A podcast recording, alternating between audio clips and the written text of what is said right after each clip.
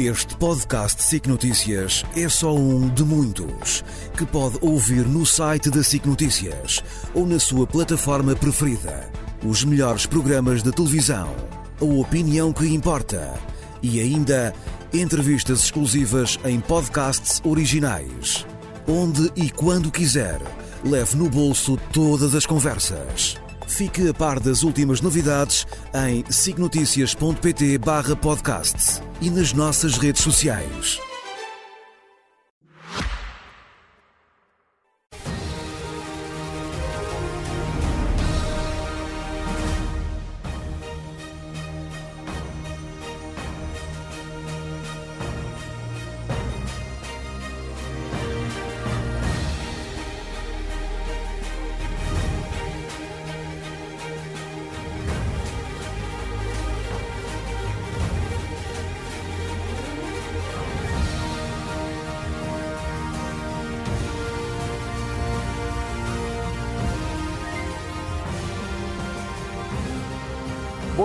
A RTP realiza hoje o único debate televisivo que junta todos os líderes dos principais eh, partidos candidatos às eleições do próximo dia 10 de março, aquelas que vão definir o novo governo do país, em resultado do que será também a composição da Assembleia da República.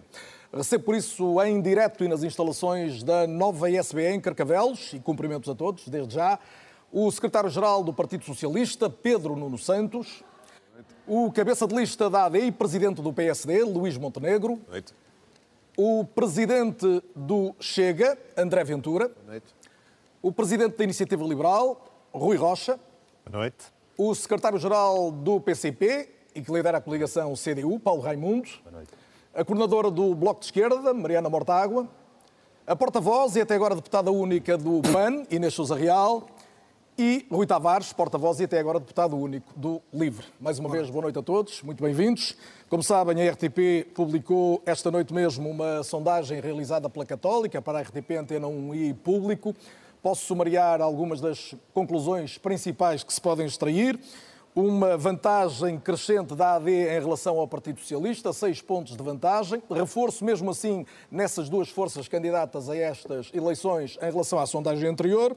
A AD e a Iniciativa Liberal a poderem juntas estar acima dos 40% e, mais distante, uma solução tida como uma reedição da geringonça que não atinge esses 40%. Mas é evidente que estes são dados de sondagens. Justificam, no entanto, o Pedro Nuno Santos que possa começar por si e recolocar o cenário de uma eventual necessidade de viabilização que tanta tinta fez correr ao longo dos últimos dias. Começou por dizer que era praticamente impossível viabilizar um governo do Partido Socialista, depois disse que nunca estaria ligado a uma moção de rejeição e acabou por falar no tal não estar, sentir-se desobrigado se a AD não fosse clara. Está desobrigado ou não está? Boa noite. Antes de mais, boa noite, boa noite a todos e todos que nos estão a acompanhar. A posição do PS é mais clara do que aquilo que fez crer as, as, os comentários ao longo desta, destes últimos dias. Mas eh, para, para, tornar ainda mais claro, e, na expectativa de que os outros líderes partidários possam também tornar claro os, os cenários pós-eleitorais, eu queria dizer que o Partido Socialista governará se eh, ganhar com maioria absoluta, governará se ganhar com maioria relativa, mas conseguir encontrar uma maioria parlamentar, uma maioria absoluta parlamentar, nomeadamente à esquerda. Governará se ficando em segundo conseguir também construir uma maioria parlamentar à esquerda no Parlamento. Governará se ganhar as eleições num quadro de maioria de direita, tendo o PSD não inviabilizando a não inviabilizar um governo do Partido Socialista. Mas deixa-me terminar, Carlos, porque é importante. O PS não governará se ficar em segundo no quadro de uma maioria uh, de direita. Mas nesse cenário claro. não criará nenhum impasse constitucional e, por isso, não, aprova não apresentará nem viabilizará nenhuma moção. No cenário de, de uma, uma maioria de, de direita, é o que está a dizer? Num cenário de maioria de direita, em que o Partido Socialista fica em segundo, o Partido Socialista não apresentará nem viabilizará nenhuma moção de rejeição. Mas no cenário Mas... de maioria também não seria porventura necessário. Está a incluir o Chega e por isso eh, é essa a sua. A sua... Não, o, que estou, o, que estou, a dizer é que no caso de haver uma maioria de direita e o Partido Socialista ficar em segundo lugar, não inviabilizará Uh, um, um, Deixe-me então tentar colocar a questão para, para ficar absolutamente eu, claro. Depois queria continuar. E vai continuar, aliás, eu não interrompi, quis ouvi-lo, mas agora esta questão impõe-se. A ideia de viabilizar ou não. Climática não está na mesa de voto, está nas mãos das pessoas. Eleições com mandato um incidente, como perceberam. Vamos prosseguir. Estávamos a discutir a questão da governabilidade do país e vamos continuar a fazê-lo. Eh, Pedro Nuno Santos, eu ia responder, eh, ia perguntar-lhe em função da sua resposta anterior, até que ponto é que o que está a dizer contraria o que disse antes, ou seja, o Luís Montenegro foi claro a dizer que admite governar em minoria, ou seja, se não tiver, diz que não governa com o apoio do Chega, pode governar em minoria. Nesse caso, em que o PSD apresente não com uma solução maioritária de direita, mas minoritária de direita, qual é a sua decisão? Eu, eu peço desculpa, Luís Montenegro foi tudo menos claro. E, eh, e aliás, Neste ponto foi, mas ele já não e, aliás, acho que Luís Montenegro tem o, o dever de, de explicar, de tratar os portugueses como adultos e de forma clara e transparente dizer, dizer ao que vem. Isto não é politiquice, é mesmo é respeito pelos portugueses. Os portugueses têm que saber com o que contam. Aquilo que o líder do PSD tem feito é esconder-se atrás de um biombo com medo de dizer aquilo que, aquilo que vai fazer. E nós, eh, Luís Montenegro já disse numa entrevista à CNN que não viabilizaria, Nuno Melo e Pedro Duarte disseram que se devia viabilizar um governo minoritário do PS e tiveram que se desdizer. Rui Rocha acha que não se deve viabilizar um governo minoritário do Partido Socialista. André Ventura já deu a garantia. Pedro Nuno Santos, eu já vou questionar todos os outros, mas, André mas Ventura já disse que tinha a garantia total de que haverá um governo de direita se houver uma maioria de direita, não sabemos de quem, e portanto é importante que os líderes eh, partidários clarifiquem as suas posições. Até agora fui mesmo só eu que o fiz. Mas então concretize e é mesmo só uma pergunta direta. No caso do PSD se apresentar minoritário para governar, o senhor não se sente vinculado à ideia de não viabilizar ou não apresentar uma moção de rejeição? é Se o Partido Socialista eh, não, não conseguir apresentar uma, uma maioria alternativa, não vai apresentar nem viabilizar nenhuma moção de rejeição. Luís Montenegro, boa noite também e bem-vindo. Continuamos aqui com algumas manifestações de algumas eh, pessoas que entenderam ser este momento para trazer a sua mensagem ao espaço público. Já não é uma novidade no país, mas vamos manter o debate dentro daquilo que estava previsto. E dizia eu, Luís Montenegro, eh, o senhor disse de facto há pouco, e eu vou citá-lo, não seremos nós a viabilizar um governo que é contra aquilo que defendemos. E estava-se a colocar a hipótese, numa entrevista à CNN, de um governo de minoria do Partido Socialista. Depois de ouvir Pedro Nuno Santos, quer clarificar a sua posição, continua a dizer isto, não será o PSD ou a AD a viabilizar um governo minoritário do PS? Bom, antes de mais, muito boa noite a todos e boa noite aos telespectadores que nos eh, seguem de casa. Eh, Dizer que eh, está tudo muito mal explicado no que concerne à posição do Partido Socialista, que é cada vez mais confusa e difícil de perceber. Mas eu só tenho uma opinião e disse sempre o mesmo. Eu coloquei aos portugueses aquelas que são as condições às quais estou vinculado nesta eleição, que são eu só serei Primeiro-Ministro e assumirei a liderança do Governo se vencer as eleições e sabem também qual é a minha política de alianças.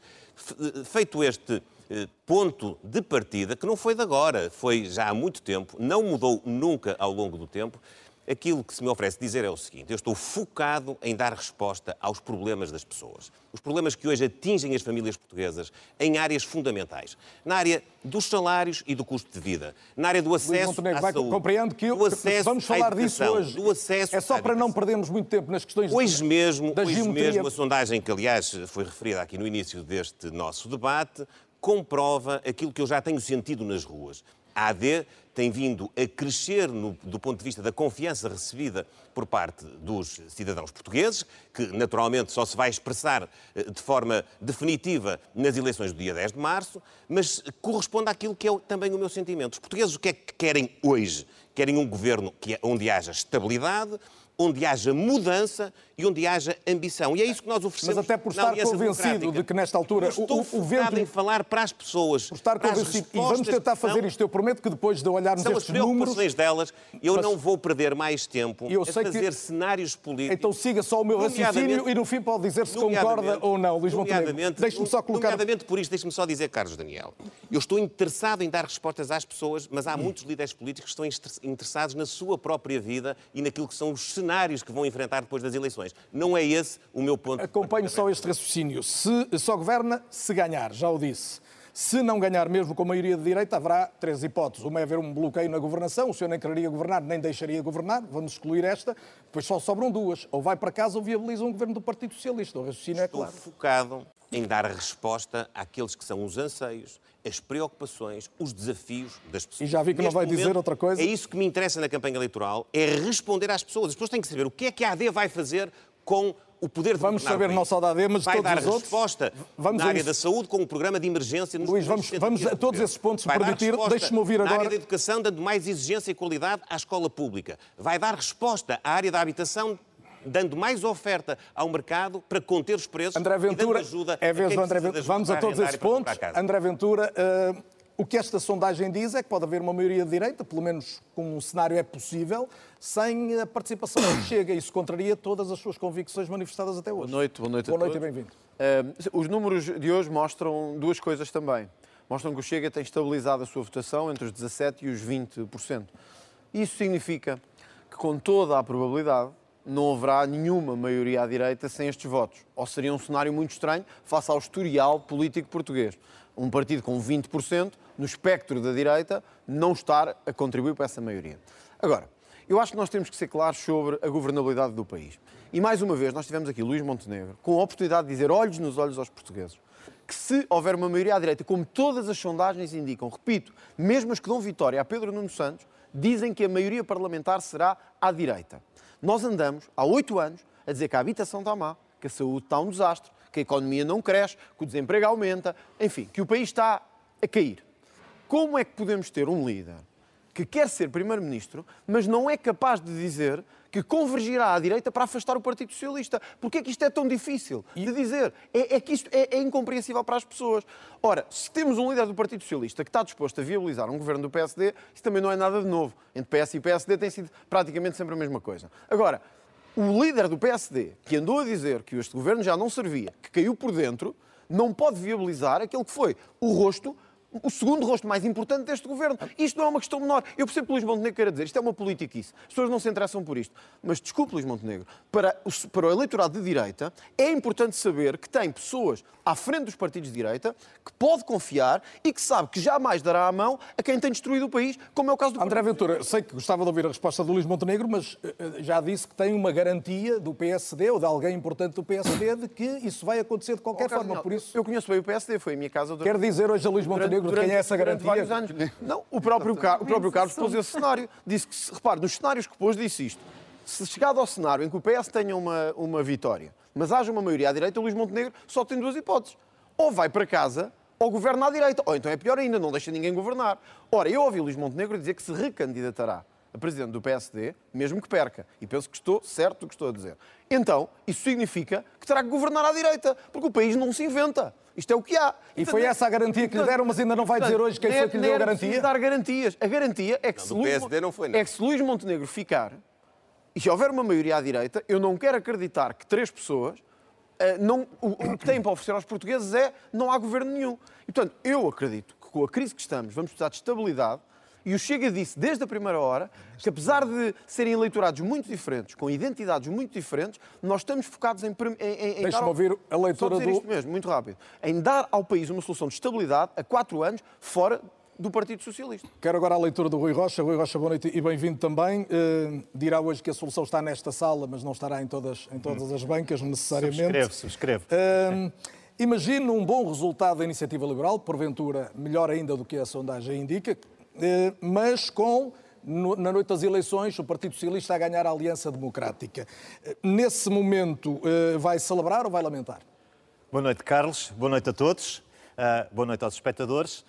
O Carlos tentou três vezes ter uma resposta direta dos três líderes que me antecederam. À quarta vai conseguir ter respostas Eu dei, diretas. a minha foi direta. Ah, porque a Iniciativa Liberal tem, relativamente a estas questões, uma posição simples e uma posição clara. Simples, porque se, dif- se diferencia daquilo que tem sido a posição quer de Pedro Nuno Santos, quer de André Ventura, que tem mudado de posição ao longo do tempo. Clara, diferenciando-se da posição de Luís Montenegro, porque até agora não foi ainda capaz de verbalizar ah, a sua posição relativamente a determinados cenários. E o que a Iniciativa Liberal diz, muito claramente, é que não viabiliza um governo minoritário do PS. Isso é absolutamente claro. E, portanto, disse também, o Carlos citou no início, que nós entendemos que há uma solução. E essa solução passa por ah, a iniciativa liberal e passa pelo PSD.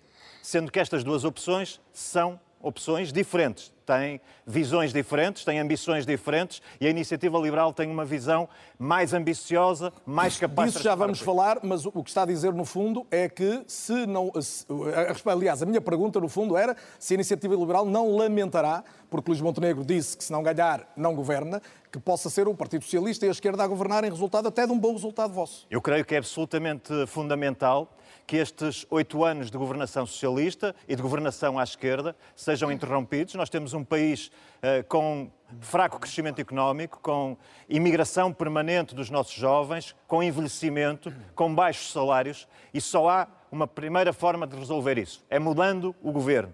E depois, há uma segunda forma que é adicional a esta, com políticas verdadeiramente transformadoras. Agora, como eu disse, a com a iniciativa liberal não há silêncios. Somos muito claros com quem nos entendemos e com quem nos entendemos e também claros para um eventual entendimento sobre as exigências, sobre as condições que temos para que Portugal possa, de facto, começar a mudar. Paulo Raimundo, olhando o cenário à esquerda não é propriamente favorável e, em particular, o cenário da, da, CDU nestas sondagens e não apenas nestas. O que é que está a acontecer ao eleitorado que habitualmente votava no Partido Comunista? Boa noite, obrigado pela oportunidade. Eu acho que essa pergunta tem que ser feita a todos os intervenientes e não apenas à CDU, como é lógico. Mas eu queria, não, vou fugir à pergunta, não vou ser tão direto como foi Nenhum aqui. dos outros, dos outros partidos na sondagem está a perder é, tanto claro, em relação a eleições claro, anteriores, claro, é por isso que a pergunta é. Também já tinha sido assim na Madeira e depois os resultados não foram exatamente aqueles que as sondagens previam. Mas eu, nos Açores? Se me permite, eh, até porque nós eh, julgo que estamos a gastar tempo demais com a forma e, e, e fugir à questão central, que é o conteúdo. Eu acho que isto é que é a questão fundamental que se coloca. É, eh, a solução que sair do próximo dia 10 serve para quê? Serve para responder ao quê? Aos salários? à saúde, à habitação, à cultura, olha, ao ambiente, como, veio, como se expressou agora aqui, é para responder a estes problemas ou é para fazermos aqui uma conta geométrica, como fez há pouca referência? Eu acho que essa é a questão que... Mas é importante as pessoas saberem se vai é, haver estabilidade no, claro, dia, no dia 11 de março. estabilidade, aliás, como demonstra estes anos, estes últimos anos em particular, a estabilidade não advém da geometria. A estabilidade advém das soluções que estão aos problemas das pessoas e às respostas que estão aos problemas das pessoas. E é uma coisa da nossa parte é muito clara, já que estamos a falar todos em clareza, é muito clara. Nós... Mas foi a geometria que permitiu, desculpe só interromper, a primeira solução de governo com as esquerdas. Foi, foi os conteúdos. O que permitiu foram os conteúdos. Isso permitiu o entendimento. A governação foi o número de deputados coisa, que lá está. É uma coisa que para nós, é, falando em clareza, é muito clara. nós estaremos na primeira linha de combate com a força que o povo nos der para, eh, não, para travar a pretensão de PSD, Chega, Iniciativa Liberal, de voltar para aqueles tempos sombrios da Troika, dos cortes nos salários, nas pensões, conhecemos bem esses tempos e não vamos permitir, com a força que nos derem, uh, uh, esse, voltar a esses tempos. Mas também não vamos permitir que uh, as respostas às pessoas sejam a experiência destes últimos dois anos de maioria absoluta do Partido Socialista, ficaram muito, muito aquém, naturalmente, muito aquém das necessidades, aliás, com as consequências que estão, estão à vista. Contem sempre connosco para todas as respostas positivas e estaremos na primeira linha de combate sempre, com a força que o povo nos der. Esta é uma garantia que quem nos está a ouvir sabe por força que o povo nos der para combater a pretensão de, da direita. Mariana Mortágua, da Troika. no cenário que temos em cima da mesa, dados desta sondagem, mas não apenas, eh, outros dados que vão, vão surgindo, qual é que lhe parece que é a melhor solução possível para o futuro governo do país? Essa é uma resposta fácil. Boa noite. É um governo uh... do Bloco de Esquerda, mas isso não parece viável. Não é? Sozinha, pelo menos. Há uma coisa que é certa, esta campanha não é, não deveria ser sobre conversas entre PS e PSD para saber quem é que viabiliza quem.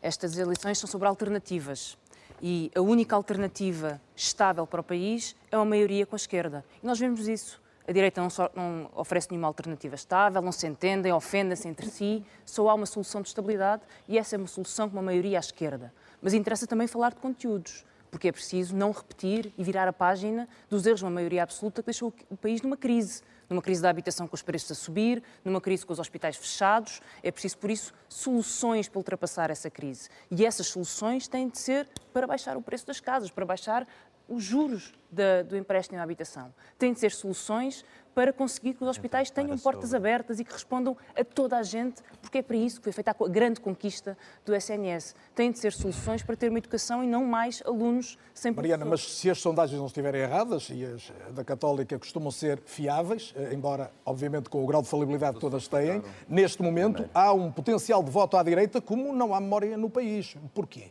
Eu estive em Portugal nas últimas eleições, como muita gente, e sei por isso que as pessoas não devem decidir o seu voto com base em sondagens.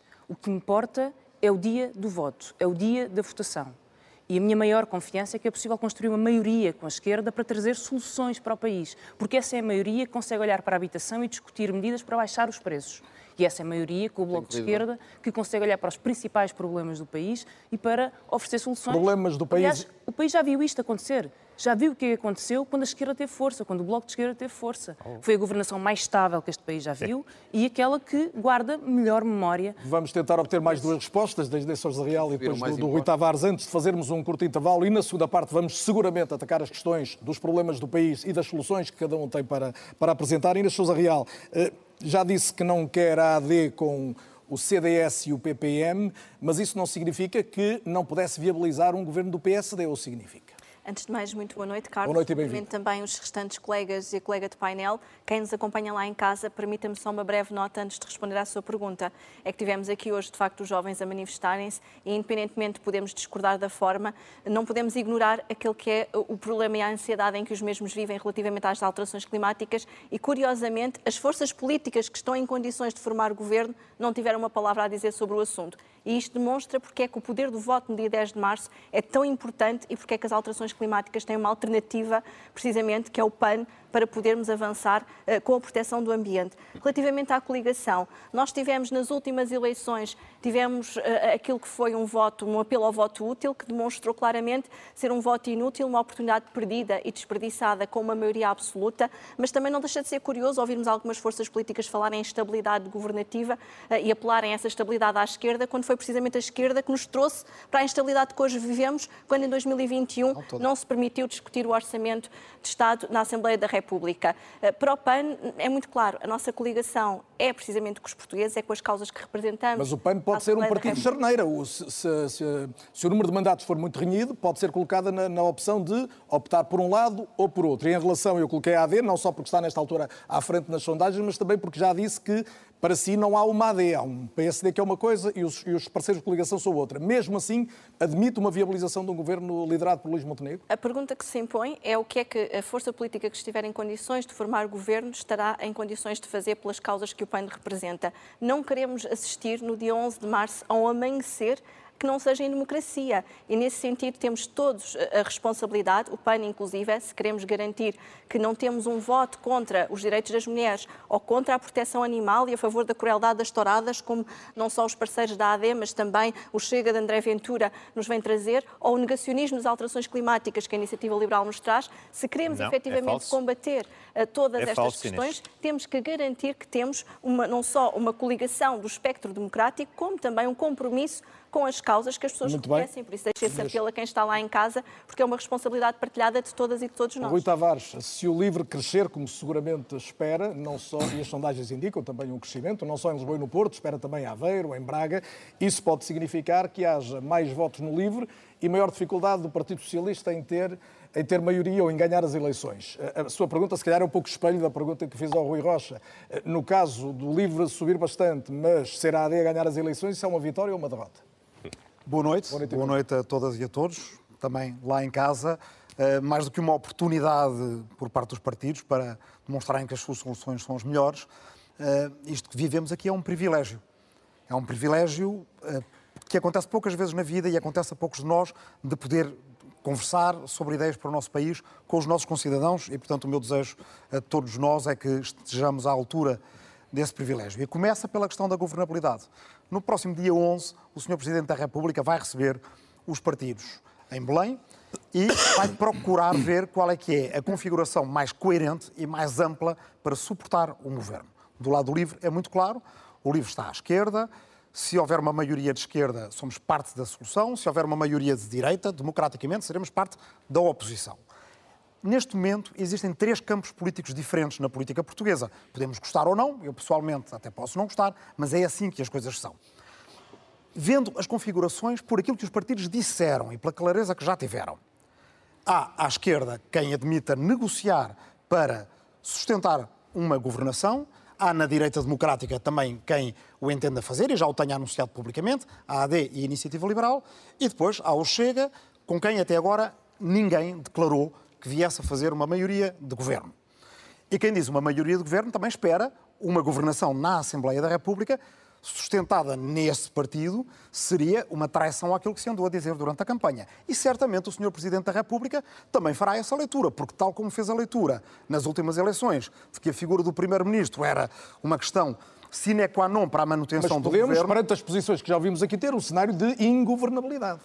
O cenário de ingovernabilidade é, neste momento, o que nos diz as sondagens, temos que ser claros com os nossos concidadãos, e ele é tanto mais agravado à direita, porque a direita está num processo de canibalização interna, como temos visto. E basta ver os debates que entre a direita tivemos e os debates que tivemos à esquerda para ver onde é que existe um certo alinhamento programático que permite, no Serviço Nacional de Saúde, nem todas as questões que nós temos da agenda dos cidadãos e não da agenda dos políticos, como as questões das alterações climáticas que nós vimos aqui, a exigência que os jovens têm nessa área, mas também as questões de segurança, e vimos no outro debate entre Luís Montenegro e Pedro Nuno Santos, como também houve tensão aí por causa da manifestação das forças de segurança. E no meio disto tudo, algo que é muito importante, que é voltarmos a fazer a pedagogia democrática que interessa num país como o nosso, que é um país que tem sido pautado ao longo das décadas por uma capacidade de ser cordial, de ser construtivo, de nos entendermos e de nos respeitarmos uns aos outros, de evitarmos aquilo que aconteceu em países como os Estados Unidos, o Brasil, ou outros pior ainda, que é a divisão e o ódio entre as populações, conseguirmos fazer essa pedagogia democrática, mas também dizer às pessoas que hoje protestam que terão de uma maioria de progresso e de ecologia, como é aquela de que faremos Vamos parte, a essas propostas seguramente na segunda parte. Como disse, vai ser bastante mais longa que esta parte inicial. Fazemos agora um intervalo de cerca de sete minutos. Voltamos logo a seguir para falar designadamente do Estado Social e da economia, entre outros temas. Até já.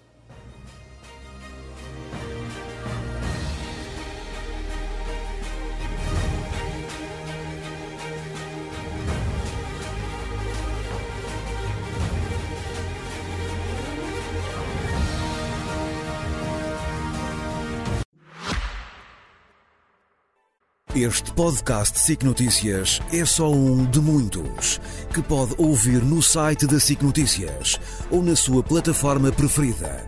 Os melhores programas de televisão, a opinião que importa e ainda entrevistas exclusivas em podcasts originais. Onde e quando quiser, leve no bolso todas as conversas. Fique a par das últimas novidades em signoticias.pt barra podcast e nas nossas redes sociais.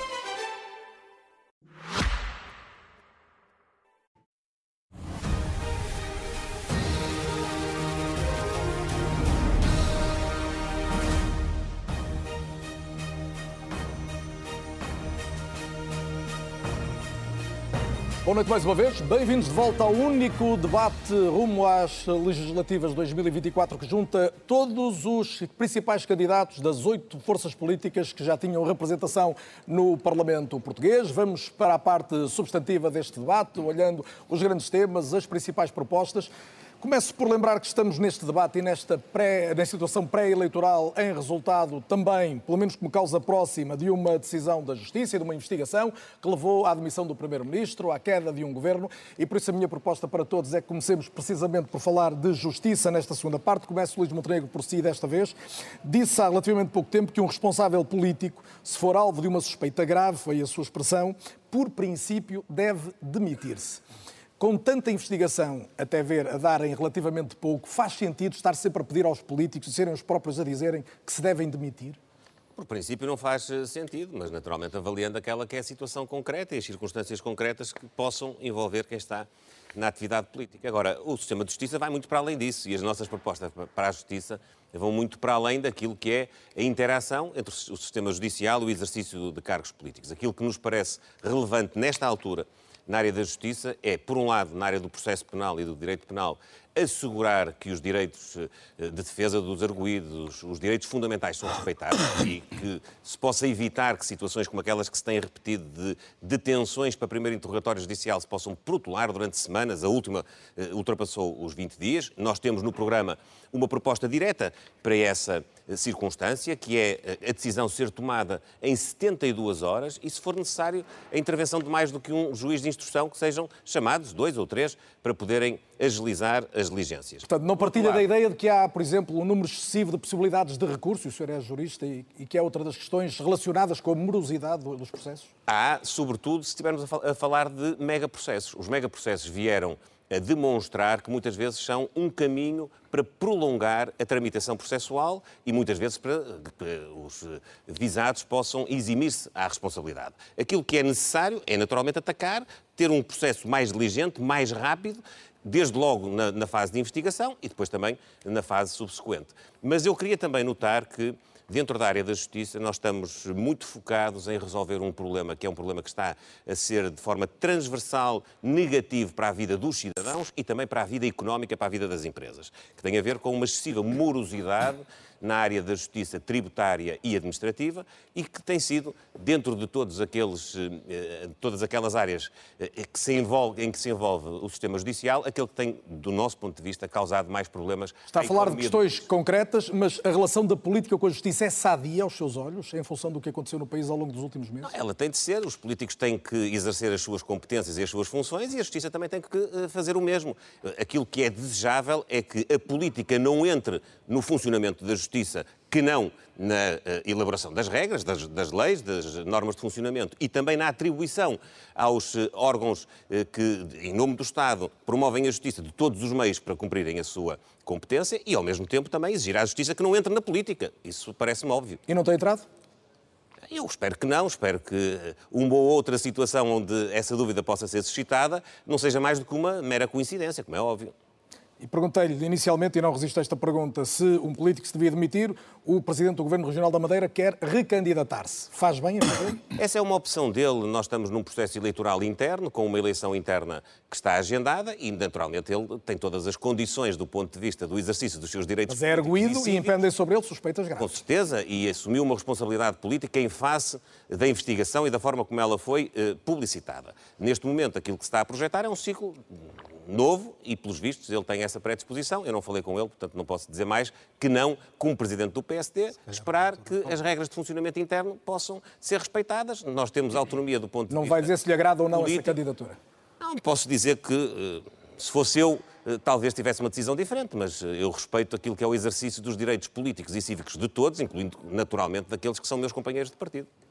Pedro Nuno Santos, no programa do Partido Socialista para a Justiça não há propriamente grandes novidades em relação a programas anteriores. Não há qualquer coisa a fazer em relação a este, que para muitos é o elefante na sala do regime democrático, de, de mais substantivo, de mais, uh, que venha alterar mais a situação da Justiça?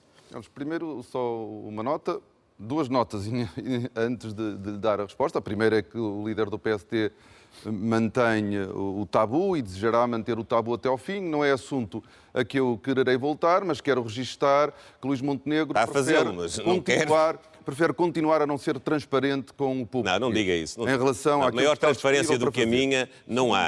Agora, confusão como a sua também não há. Aspecto, não, segundo aspecto, segundo aspecto, segundo aspecto que aqui queria referir, já sobre a justiça, é esta incoerência, mais uma vez, do, do líder do PSD. Nós tivemos uma reação do líder do PSD, do líder do, do, Governo Regional da Madeira, em relação à admissão de António Costa, que nem sequer é erguido. Acharam todos muito bem, inclusivamente o ex-primeiro-ministro Pedro Passos Coelho.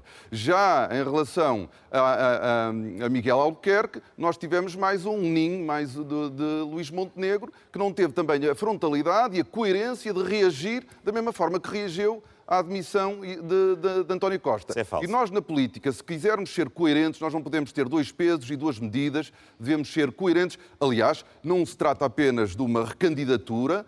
Miguel Albuquerque é o presidente da mesa do Congresso do PSD e não consta que o líder do PSD lhe tenha pedido para deixar essa função. E por isso nós temos que ser coerentes. Eu queria Vamos às políticas do Partido Socialista depois, para a Justiça. Depois, uh, obviamente, que a e no que diz respeito ao tema que abordou, não é irrelevante uh, uh, aquilo que aconteceu nos, nos últimos meses em Portugal. São dois governos que caíram. E são dois governos que caíram e nós temos que olhar para a justiça e para o trabalho de todas as instâncias na justiça para perceber uh, o que aconteceu, porque obviamente não é o impacto na vida democrática, no Estado de Direito, é um impacto muito uh, relevante.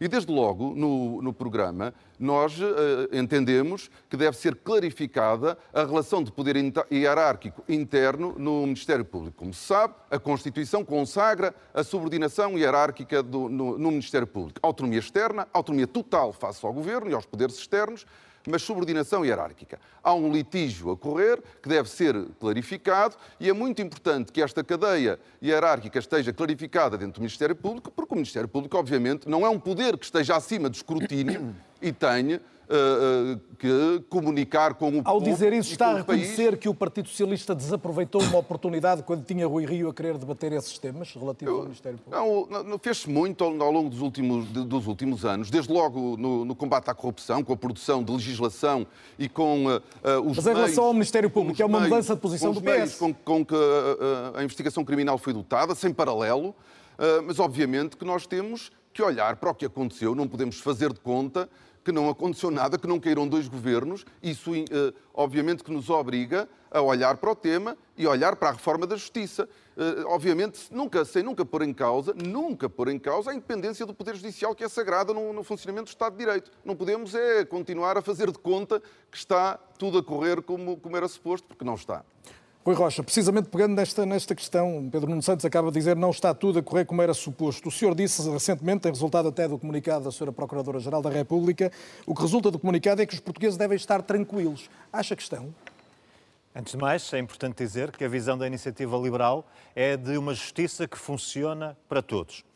E quando nós dizemos para todos, queremos dizer precisamente isto. A iniciativa liberal tem uma visão de todos estes casos aplicando o mesmo critério. Rejeitamos a possibilidade de haver aqui dois pesos e duas medidas. Ora, eu olhando para os casos concretos, devo dizer que me parece que, face ao que conheço, que António Costa não tinha condições para continuar. Alguém que tem no seu raio de ação, na sua proximidade, este tipo de suspeitas, no gabinete uh, do Primeiro-Ministro ou ao lado do gabinete do Primeiro-Ministro são encontrados 75 mil euros em notas, escondidos em, em, em livros e em caixas de vinho.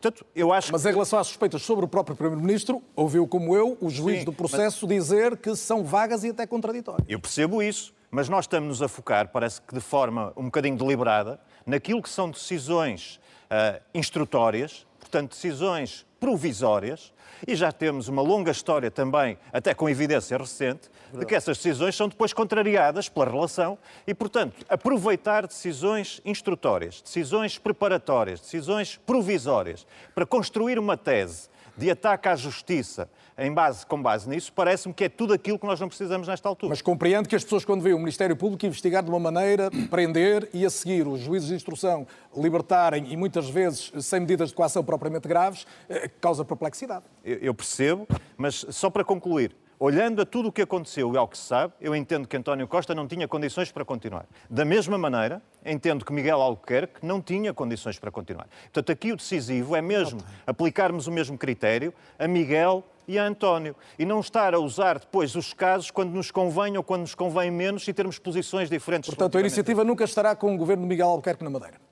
A iniciativa liberal, neste momento, não tem nenhuma condição para apoiar qualquer tipo de solução baseada em Miguel Albuquerque. Até clarificação. É o tempo é o tempo da justiça e o tempo da política. Pois eu acho que para Miguel Albuquerque, neste momento, é o tempo da justiça. Não estou com isto a dizer que seja culpado uh, ou inocente, isso é a justiça que dirá, mas deveria ser, de facto, o tempo da justiça. Mas eu queria uh, falar das condições, das condições uh, e das soluções que temos. É fundamental. Peço-lhe só que faça algum destaque, porque senão não vamos. Luís Montenegro falou da questão dos megaprocessos, eu estou de acordo, mas é possível e é necessário também olhar, por exemplo, para a fase de instrução. Hoje converteu-se basicamente num segundo julgamento julgamento uh, e tem uh, tido uma utilização dilatória, de prolongamento daquilo que, é, que são as diligências, e nós não podemos aceitar isso sem diminuir garantias, mas olhando para a fase de instrução e tendo uma visão, por exemplo, que diga que os recursos que não diminuem mas podem ser uh, Sejam da Defesa ou do Ministério Público, está Sim, a falar deles? e podem ser decididos afinal. E, portanto, isso é algo que se pode fazer para encurtar a fase de instrução. Pensar se a fase de instrução não deve dirigir-se também a questões formais, como prescrição. O que não faz sentido é ter dois julgamentos. Um julgamento na instrução e um julgamento definitivo. Bem, portanto, salvaguardando sempre, é muito importante, Mariana as garantias dos cidadãos. O que é que é da justiça que não pode deixar de ser da política aos seus olhos? Bom, a avaliação política é uma coisa e cada pessoa faz a sua avaliação política. O Primeiro-Ministro fez a sua avaliação política e decidiu demitir-se, foi sua decisão. Outra coisa é o tema da justiça. E nós queremos uma justiça livre, que atua quando acha que tem que atuar, que investiga quando acha que tem que investigar, investiga seja quem for, em que condição estiver, seja qual for o lugar que ocupa. Mas essa mesma responsabilidade que a justiça tem, e é tão importante e deve ser respeitada a qualquer preço, é também a responsabilidade de explicar ao país, de explicar ao povo as suas diligências. Ainda mais quando essas diligências têm um impacto na vida democrática. E esse também é o dever da justiça como parte da democracia. Atuar com liberdade, atuar com independência e explicar as razões pelas quais atua, para que se compreenda, ainda mais quando elas têm um impacto na vida democrática. Há outras preocupações que me parece que. Deixe-me só perguntar isto: a Justiça tem estado melhor a atuar ou a explicar? Bom, não sou eu que avalio a atuação da Justiça. Eh, esse processo e os processos terão o seu desfecho. Acho que era importante que o Ministério Público explicasse ao país as suas diligências quando elas uh, têm consequências políticas com uh, a importância que, que, temos visto. Mas também seria um erro centrar todo o debate da justiça, embora sejam casos muito importantes, nestes últimos casos, porque há problemas que trespassam a democracia. A morosidade da justiça é um deles. E não falamos só da morosidade eh, de julgamentos, de processos que ficam presos em instrução. Falamos da morosidade muitas vezes entre uma investigação e uma acusação. Há casos em que demora 10 anos entre uma investigação e uma acusação. E, sobretudo, quando falamos de crimes económicos, crimes que põem em causa a democracia, quando falamos de lavagem de dinheiro, quando falamos até de corrupção, é importante essa celeridade uma questão de credibilidade uh, do próprio uh, sistema político e do e próprio E o que é que tem de mudar para ser mais célere? A questão dos megaprocessos é inescapável e já percebemos como os megaprocessos são um entrave a uma justiça célere, rápida e eficaz, mas também sabemos que há problemas de meios. Para hoje investigar crimes complexos é preciso meios adaptados à complexidade desses crimes. E eu tenho vindo a insistir, para além dos meios de investigação, para além dos meios de funcionamento dos tribunais, a questão do acesso e das custas é outra questão que é importante discutir para não termos uma justiça para ricos e uma justiça para pobres, que cria a ideia de uma impunidade em certos crimes económicos e em certas classes e estratos sociais e um medo em, em quem não pode aceder à justiça da mesma forma é também preciso pensar nas regras da economia, porque atirar para a justiça e para as investigações a celeridade para investigar corrupção ou lavagem de dinheiro, quando se permite offshores e se permite regimes que ajudam a esconder o dinheiro que resulta precisamente da fraude fiscal ou da corrupção ou do crime económico, é um incentivo e é dificultar o trabalho da justiça. Há regras na economia que dificultam o trabalho na justiça, criam um regime de impunidade e dificultam as condenações nomeadamente condenações em crimes económicos. Portugal sozinho não poderá fazer muita relação aos offshores, ou pode? Portugal não pode certamente fechar as Bahamas. Uh, sabemos disso. Sabemos que houve um regime na Zona Franca da Madeira que durante muito tempo uh, teve características de offshore, hoje em dia é muito diferente. Há empresas que ainda devem à Madeira e a Portugal mil milhões de euros por abuso desse regime, mas sabemos uma coisa: em Portugal as empresas cumprem a lei portuguesa e a lei portuguesa pode ter determinações sobre o acesso a offshores, pode ter determinações sobre se ou não é possível uma empresa que acede a apoios públicos ou a compras do Estado, ter uh, veículos e sociedades em offshore que sabemos para que é que servem. Sabemos Bem, Mariana, que a gente sabe para que é que servem. André Ventura, a propósito da, do caso da Madeira, de que já falamos aqui, eh, retive uma frase sua também, procuradores e investigadores consideraram os indícios fortes, depois o juiz não entendeu da mesma maneira. Nestes profissionais, e volto a citá-lo, temos de acreditar, de ter fé nos, nos, investigadores e procuradores temos de acreditar ou acreditamos mesmo? Bom, antes de mais, deixa-me dizer isto. Estes casos mostram como nós devemos, devíamos ser coerentes. E por isso, nós não podemos dizer que António Costa se demitiu bem, independentemente da questão de João Galama e das suspeitas que existiam sobre Vitor Scária e sobre outros, eh, e aí concordarmos com a demissão e quando toca a Miguel Albuquerque não fazer. Porque isso é o pior serviço que prestamos ao país. É dizer que há a boa e a má corrupção. E é isso que melindra verdadeiramente quem tem, por um lado, que investigar, mas também, sobretudo, quem tem que escolher. E quem tem Está que... a falar de quem, André? Não, já o disse, estou a falar do PSD, que atuou, e Luís Montenegro particularmente, Isso que é atuou, mentira. na minha perspectiva, eu muito permitirei a réplica a seguir, que atuou, é que atuou muito mal neste caso, e aliás eu confrontei com isso no debate que tivemos, precisamente porque dá a ideia que quando é Miguel Albuquerque não há problema nenhum, Miguel Albuquerque ou outra pessoa qualquer, mas António Costa já tinha que se demitir. E isto é o pior serviço que fazemos. Mas nós tivemos há pouco tempo uma entrevista do Presidente do Supremo Tribunal de Justiça que disse que a corrupção está instalada em Portugal, em todas, em todas as fases, praticamente, da, da, da vida coletiva. E, portanto, o esforço que está a ser feito neste momento é, é um esforço no sentido de fazer ou de conseguir fazer investigações, muitas vezes difíceis, levar estes responsáveis à justiça, porque há coisas que não têm a ver com o estatuto processual. Há coisas que nós vemos a nossos olhos. É impossível políticos andarem com quintas de 4 milhões de euros e com barcos de 10 milhões de euros. Não tem que ver com o estatuto de arguído, de acusado. É impossível. E por isso há muito tempo que se pedia que isto fosse investigado. O que é que é curioso neste país? É quando começa essa investigação a ocorrer, e é verdade, como disse o Rui Rocha, nós temos decisões pontuais que foram desfavoráveis a esses procuradores, mas no caso de António Costa eu retive uma coisa. É que demos um, um notícia de manchete ao recurso do juiz de instrução, que tinha que naturalmente defender a sua decisão, mas não falámos do recurso do Ministério Público que certamente diz que acha que as provas são credíveis. Mas vamos fortes. ver o que é que dará esse recurso. Não é? Certo, mas porquê é que passámos o recurso de um e não passámos o recurso do outro? Mas tende a acreditar mais no, no, Ministério Público que investiga do que no juiz. Não, não é uma questão de ter de acreditar. É uma questão de, querer, é uma questão de queremos dar aos dois o mesmo peso neste tipo de investigações. Porque dá a ideia que há uma parte da sociedade que, por um lado, quer branquear António Costa e todo o, o cenário da Operação Influencer, como parece que estão a fazer tudo para sufocar a investigação. E eu queria chegar agora a esse ponto. É quando ouvimos Pedro Nuno Santos dizer que é preciso voltar à hierarquia do Ministério Público e, eventualmente, da Polícia Judiciária, o que está aqui a acontecer não foi diferente do processo Casa Pia de Lisboa é a tentativa de silenciar a justiça. É a tentativa de, quando há um caso que afeta políticos ou que afeta governos, de voltar atrás e dizer sim, sim, temos que fazer reforma da justiça. Não é porque, em, não, não é porque em Portugal, Pedro Nuno Santos podia ter dito assim, precisamos de uma reforma da justiça. Porquê? Porque em Portugal é o quinto país da União Europeia onde os processos demoram mais. Não foi por isso. Porque é o único país da União Europeia em que os oficiais de justiça, alguns ganham 800 euros. Também não foi por isso. Porque é o país da União Europeia onde só se apanha 1% do produto André, não. está explicado o seu ponto de vista. Só pedir para concluir, o tempo voa, depois não, não temos a, a oportunidade de ir aos, aos outros temas. É criar aqui uma mordaça qualquer, e Rui Rio queria o mesmo, ao Ministério Público. Como que ia dizer? Quando é políticos, tenham lá cuidadinho, senão nós... André Ventura, vou permitir meio minuto a Luís, é a Luís Montenegro e a, e a Pedro Nuno Santos para é responderem concretamente. Luís Montenegro, há uma corrupção boa e outra má? Não, eu queria só lembrar aqueles que estão mais distraídos, e há aqui alguns, que eu não pedi a demissão do Dr. António Costa. Pelo contrário, eu só falei da demissão dele depois dele se ter demitido. E é verdade que disse que a compreendia. Mas compreendia não propriamente pelo caso que a explotou, compreendia porque aquele era um 14 quarto caso de demissão dentro do governo. Aliás, um deles foi do próprio Pedro Nuno Santos, que saiu do governo por manifesta incapacidade e incompetência.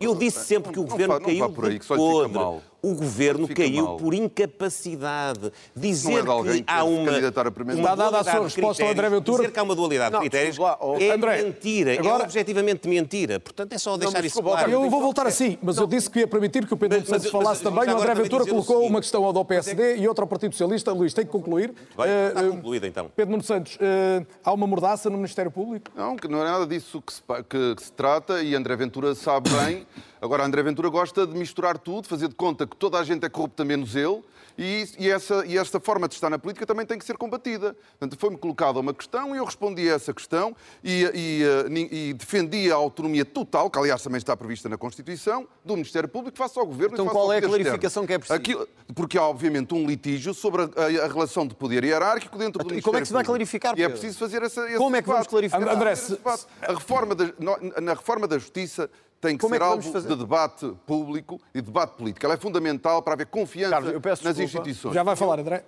É, é, não, é só para, acabou o Pedro Nuno Santos. dizer isto. Está, é, está já com vantagem não, de tempo, portanto tem mesmo concluído. É só dizer isto. Luís Montenegro tem razão. Ele disse isto, mas nesse mesmo dia, vários dirigentes do PSD, incluindo os seus números 2 e secretários-gerais, pediram a admissão do governo. Por isso, não faz muito sentido. Vamos avançar. Uh, Rui Tavares, uh, temos um Ministério Público em roda livre, ou pelo menos com falta de escrutínio, ou não? Não, não temos certamente, mas temos um mal-estar grande na justiça e boa parte da maneira de resolver não é preciso inventar a roda. Eu tenho aqui as notas à minha frente. A senhora Provedora da Justiça todos os anos faz recomendações. Aqui para 2022 fez 14 recomendações, 10 foram rejeitadas. Desde 2013 que há comparações entre os sistemas de justiça da União Europeia. Começámos logo muito mal na comparação, a demorar 3 anos casos não criminais em Portugal, 3 semanas na Dinamarca. Vejam o impacto que isto tem na economia, vejam o impacto que isto tem na segurança dos cidadãos. Uh, isto resolve-se tendo mais julgados de paz, para uma justiça mais célere, mais humana, mais flexível, mas evidentemente não é dessa morosidade da justiça e desses problemas da justiça que, que afetam a maior parte dos nossos vizinhos e concidadãos, mas das questões dos políticos que estamos a falar. Portanto, estamos a falar de corrupção. E corrupção é um crime. Não nos cabe a nós julgá-lo aqui, mas nós sabemos o que é que é corrosão, que é outra coisa, que é o descrédito das instituições pela captura do interesse público por interesse privado. E aí não é preciso um caso nem um processo. Não é preciso caso nem processo nenhum para saber que na Madeira há décadas há uma, um excesso de familiaridade entre o poder político e o poder económico que já redundou numa asfixia do poder mediático, porque já não há imprensa da oposição na Madeira. E nessa altura não havia processo nenhum. E André Ventura. Mas a Madeira ainda é Portugal. Deixa-me acabar de dizer isto. é E André Ventura convidou Miguel Albuquerque para ser principal pilar da sua campanha presidencial. é e agora falso. vem aqui fazer de conta. Não, a carta existe, André Ventura. Espero que não comece a interromper toda a gente, como faz nos debates todos. Não, não vai é acontecer. Rui. O que é necessário, evidentemente, não é não estar a fazer este discurso sobre a corrupção, que não é o que é feito nos países que têm menos corrupção no mundo. Se a gente olhar para o debate sobre corrupção na Dinamarca ou na Nova Zelândia, não é feito como no Brasil ou como no México. E há, há diferenças muito grandes. Nos países onde há mais corrupção, o debate é feito da, mana- da maneira como querem arrastar em Portugal. Que é, são todos malandros, é preciso investigar alguns desses, prender alguns desses, condenar alguns desses, punir alguns desses. Na Dinamarca e na Nova Zelândia, o que se faz é prevenção da corrupção. Ou seja, Isso consegue-se cometer. Os partidos, desde logo, têm uma missão, uma, uma missão fundamental. O escrutínio que têm de fazer dos seus. Temos nós todos. É, nos gastos de dinheiros públicos, haver comissões de acompanhamento com peritos independentes e com cidadãos, na execução do PRR, não só nas consultas públicas antes, mas durante, em questões como o que aconteceu em Sines, envolver as populações porque havia interesse em confronto e é melhor fazê-lo à luz do dia, com toda a gente a ver, não é através de telefonemas, nem tentar convencer alguém a mudar um bocadinho no mapa, é através de todos esses sistemas, que são os que usam os países com provas dadas na prevenção da corrupção, que a gente sai deste dilema em que interessa muito a alguns, que é parece que baixamos os braços. Parte-se do princípio que vai haver políticos malandros. E depois o que é preciso é dar mais meios, mais meios para investigar. Toda a gente acha muito bem o combate e a investigação. Mas aquilo que eu quero mesmo ver em Portugal, nos 50 anos do 25 de Abril, é darmos à nossa democracia o presente de processos mais transparentes, Muito mais bem, eficazes, Raimundo, com mais participação, até que ponto que impedem a políticos, corrupção dela usando uma expressão popular, se põem a jeito? Até que ponto, dizia eu, usando uma expressão popular, os políticos também se têm posto a jeito? Ou seja, há uma série de casos, eh, há sempre alguns indícios relevantes e, portanto, há uma razão para as pessoas desconfiarem daqueles que, no fundo, as representam, que são os titulares dos cargos públicos, foram eleitos em muitos casos para eles. Sabe que eu acho que eh, as razões fundas que levam a alguma eh, desconfiança na justiça, eh, para além desse- desses factos em concreto, têm a ver com outras questões, talvez até mais eh, centrais e que têm estado um bocadinho afastadas do debate, Privatizações. que é, As privatizações? Que é Sim, como é que a justiça responde aos problemas das pessoas. Como é que responde aos problemas olha, dos despejos das suas casas? Como é que responde aos problemas dos- dos- do, do desemprego, dos despedimentos fraudulentos? Como é que responde a conflitos concretos entre familiares, às vezes disputas tri- triviais de heranças e coisas do tipo? Como é que resolve o problema com rapidez, sempre que há conflitos que envolvam menores? Esta é que é a grande questão que é preciso a justiça. E a questão é, é de lei ou é da aplicação Não, da a lei? questão é de outra coisa. É- é- eu diria assim, há várias coisas, mas há duas coisas em concreto. Uma delas é as custas judiciais, que afastam milhares de pessoas do acesso à justiça. Isto é uma questão para, para acabar. Tem que se acabar com isto. Não há, nenhuma, não há nenhuma possibilidade de continuar a afastar milhares de pessoas do acesso a um direito, que é o direito à justiça. Esta é uma primeira questão. E a outra, já foi aqui também falado, tem a ver com os recursos e com os meios que existem. Portanto, nós, não, nós temos que encontrar as soluções, também elas financeiras, eh, e há dinheiro para tanta coisa, também tem que haver dinheiro para isto, que responda às necessidades e aos meios. Nomeadamente, desde logo, dê resposta à, à valorização das carreiras dos funcionários judiciais. Aliás, que é, uma- que é uma- um problema transversal a toda a administração pública, já agora, toda a administração pública, já agora, eh, que responda a esse problema com mais meios, uma justiça mais célere e melhores condições para dar resposta aos cidadãos.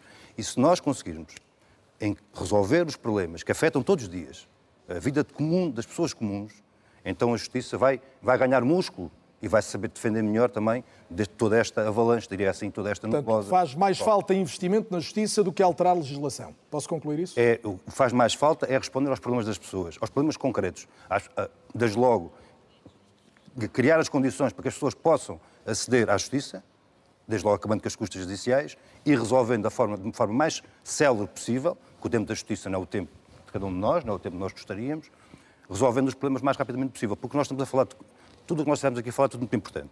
Os casos não menospreza a dimensão dos problemas, como, como devem calcular, é, não- é, acho que é uma, aspectos muito delicados e até do ponto de vista de- das questões democráticas são muito delicados.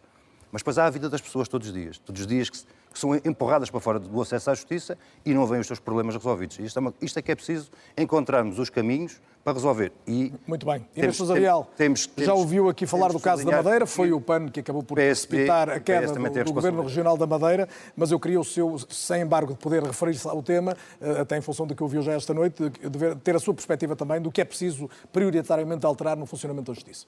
Em relação à Madeira, ficou clara a utilidade do PAN, quando efetivamente, antes mesmo do próprio PSD, foi o PAN que afastou Miguel Albuquerque e que deixou bem claro qual é que tinha que ser o caminho do ponto de vista da moralização da política, ressalvado o princípio da presunção de inocência.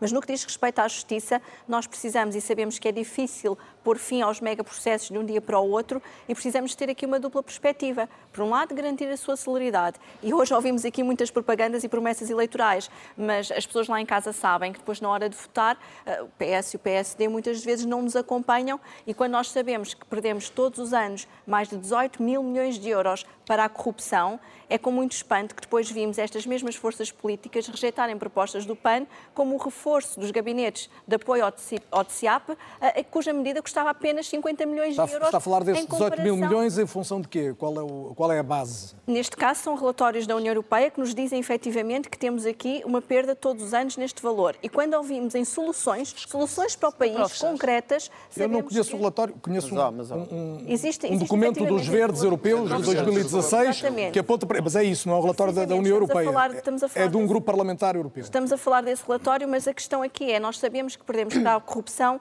todos os anos um valor que efetivamente prejudica a vida dos nossos concidadãos, prejudica aquilo que é o necessário investimento em áreas tão prementes como a saúde, a habitação, a educação. Sim, mas como é que se previne a corrupção concretamente? Garantindo o reforço de meios. Quando nós propomos o reforço de meios, seja para os gabinetes de apoio técnico para o TCIAP, seja também do ponto de vista da transparência. Eu recordo que foi precisamente o PSD que adiou protestativamente a lei da transparência que se estava a discutir na Assembleia da República e a sua regulamentação.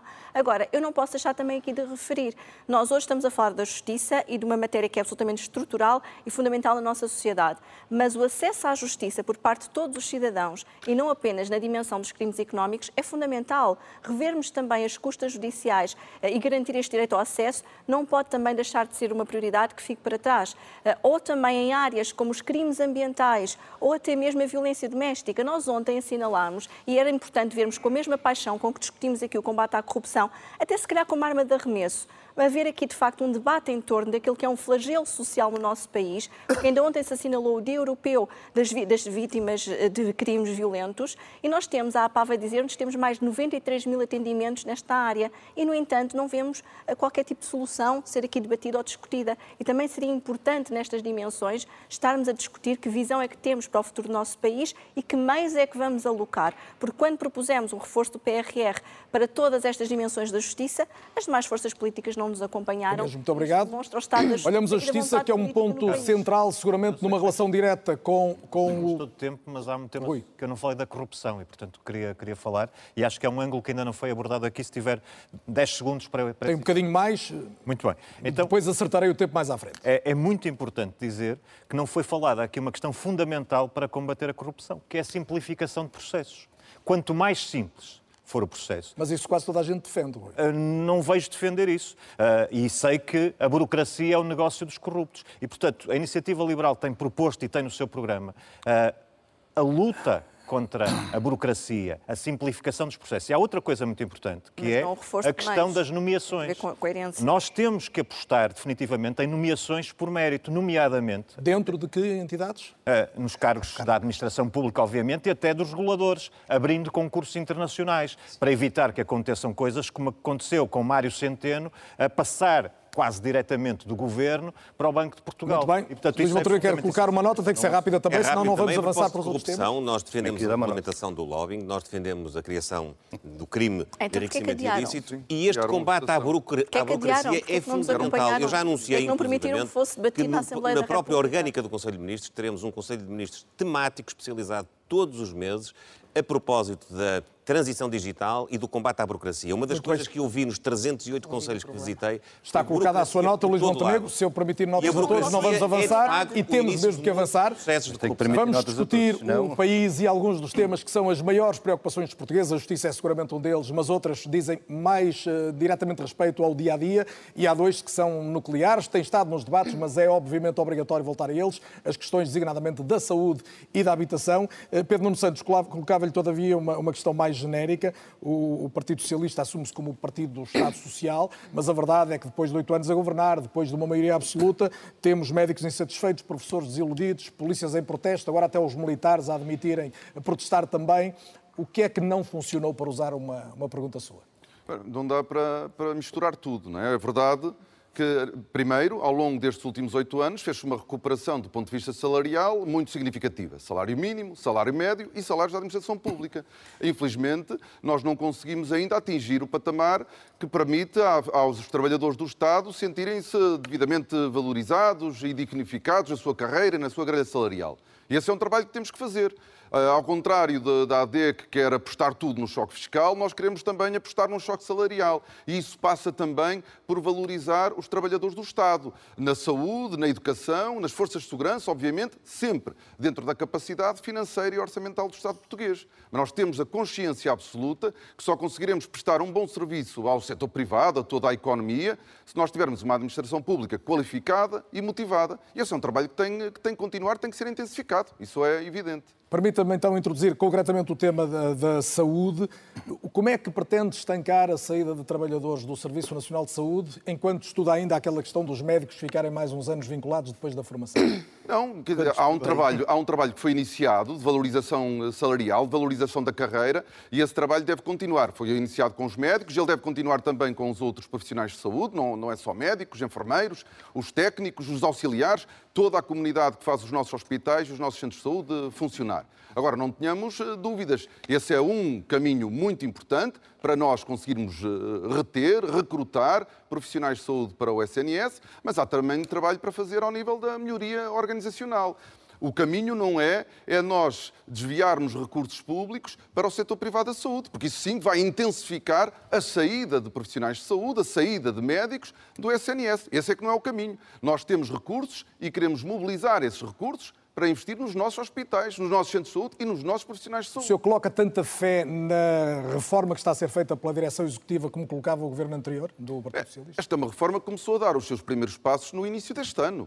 E se há coisa que os governos não podem estar sistematicamente a fazer, ou novos governos ou novos ministros, é desfazer o que se fez, uh, o que se fez antes. E por isso é preciso consolidar uma reforma muito importante que vai aproximar os cuidados de saúde primários das pessoas, vai aumentar e diversificar as portas de entrada no, no SNS, que vai dar mais autonomia às administrações hospitalares para, para, para reduzirem as listas de espera, gerirem melhor os, os, hospitais.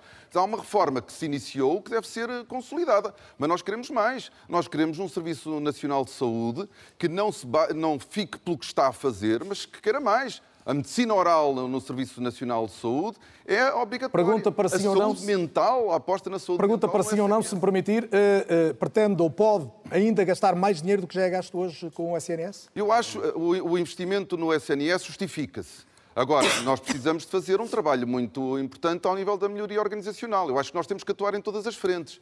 É preciso continuar a investir no Serviço Nacional de Saúde, não é no setor privado da saúde em Portugal, e é preciso melhorar na, a organização e ajustando o SNS. Nós temos que atuar nas duas frentes, como é evidente. Luís Montenegro, um, normalmente em política valoriza-se que entidades técnicas possam ir resolvendo problemas do país, independentemente das, das flutuações do ciclo político.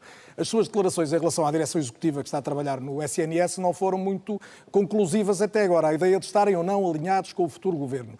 Não era um bom momento de se provar que faz sentido ter técnicos a liderarem processos que têm muito a ver também com essa dimensão de conhecimento específico? O que faz sentido é fazer uma coisa que o Pedro Nuno Santos, na apresentação do seu programa eleitoral, disse e com toda a propriedade. Disse ele que é preciso salvar o Serviço Nacional de Saúde. E é. É preciso salvar o Serviço Nacional de Saúde de quê? Dos oito anos de desgoverno do Partido Socialista que nos trouxeram a uma circunstância onde nós gastamos cada vez mais dinheiro e temos menos capacidade de responder às necessidades das pessoas. Mais, o Pedro Nuno Santos, que diaboliza a transferência, diz ele, de meios do setor público para o setor privado, esquece que nos mais de 14 mil milhões de euros que hoje se gastam na área da saúde, uma grande parte já vai para o setor privado. É o setor público hoje, o investimento público, o dinheiro do orçamento do Estado que está a fazer isso. A isso junta-se depois o dinheiro que vai das pessoas. Mais de 3 milhões e 300 mil portugueses que pagam seguros de saúde, mais 1 milhão e 200 mil que paga a ADSE e outros subsistemas. O Mas que é que nós queremos, nós Deixe, PS, Já me vai dizer o que é que quer, responda-me só esta não, pergunta. Mas isso é que é importante, o, não, quer dizer, não leva a mal. É que não leva nada aqui, a mal. Estamos aqui para dizer às pessoas o que é que vamos fazer. Mas o que é tem... é que eu vou fazer nos primeiros 60 dias do Garanto que me vai responder a isso. Provar, até porque... Deixe-me só dizer, vou aprovar um programa de emergência para a área da saúde com vista a resolver aqueles que são hoje os maiores constrangimentos. Ao nível das, das urgências, todos os dias temos urgências encerradas. Ao nível da sua reorganização, com especial enfoque na obstetrícia e na pediatria, que estão a ser as mais afetadas. Darmos uma resposta para a falta de médicos de família utilizando, é verdade, a capacidade instalada no Serviço Nacional de Saúde, mas também no setor A maior parte dos médicos de família tem ficado privado. no Serviço Nacional de Saúde. Mas deixa, agora deixa-me perguntar nisto. Hoje há uma notícia do Expresso. Ter uma resposta há uma notícia do Expresso que, que dá conta, de dá conta de que 80% dos médicos que trabalham no privado também trabalham no SNS e que de cerca de um total de 16.500, menos de 3 mil têm vínculo ao privado. Ou seja, para aumentar a capacidade de resposta do privado, é preciso ir buscar ainda mais médicos ao SNS. Claro, é Não necessariamente há muita capacidade instalada no setor social e no setor privado que está disponível. É preciso falar com as, são 80%. É preciso falar com os agentes. Se, se, nós falarmos com a União das Misericórdias, ou se formos uma a uma falar com as misericórdias portuguesas, nós chegamos à conclusão que muitas delas têm capacidade, por exemplo, para suprir a ausência de capacidade na medicina familiar. Eu estive em Setúbal, em Setúbal, que é uma terra insuspeita, tradicionalmente socialista, comunista. Em Setúbal, a Santa Casa da Misericórdia atende 123 pessoas por dia no âmbito da medicina familiar, no âmbito de um protocolo com a Administração Regional de Saúde, para dar resposta na medicina familiar. Não é gastar mais dinheiro. É, é o dinheiro que vocês estão. É o dinheiro que vocês estão a gastar até dia 10 de março à boleia de uma política que é mais amiga do setor privado. Luís Montenegro e o Pedro Nuno Santos levam, obviamente, vantagem neste debate. Não é que seja, seja estranho, mas são, começa a dizer eu percebo que a vossa tendência será a deste, desta troca de opiniões, mas eu tenho que dar, eu tenho que dar oportunidade aos, aos restantes candidatos Deixe-me só concluir a ideia. Ele fez parte do governo. Ele esteve lá dentro, ele não interveio e vem agora em desprimor, aliás, daqueles que estiveram em nome do Partido Socialista a governar esta área, dizer que é preciso salvar. E o senhor acaba de atingir exatamente o mesmo tempo que o Pedro Nuno Santos usou até agora, e portanto estão empatados, os outros estão em desvantagem, e na Sousa Real até porque está, é que está em mais desvantagem.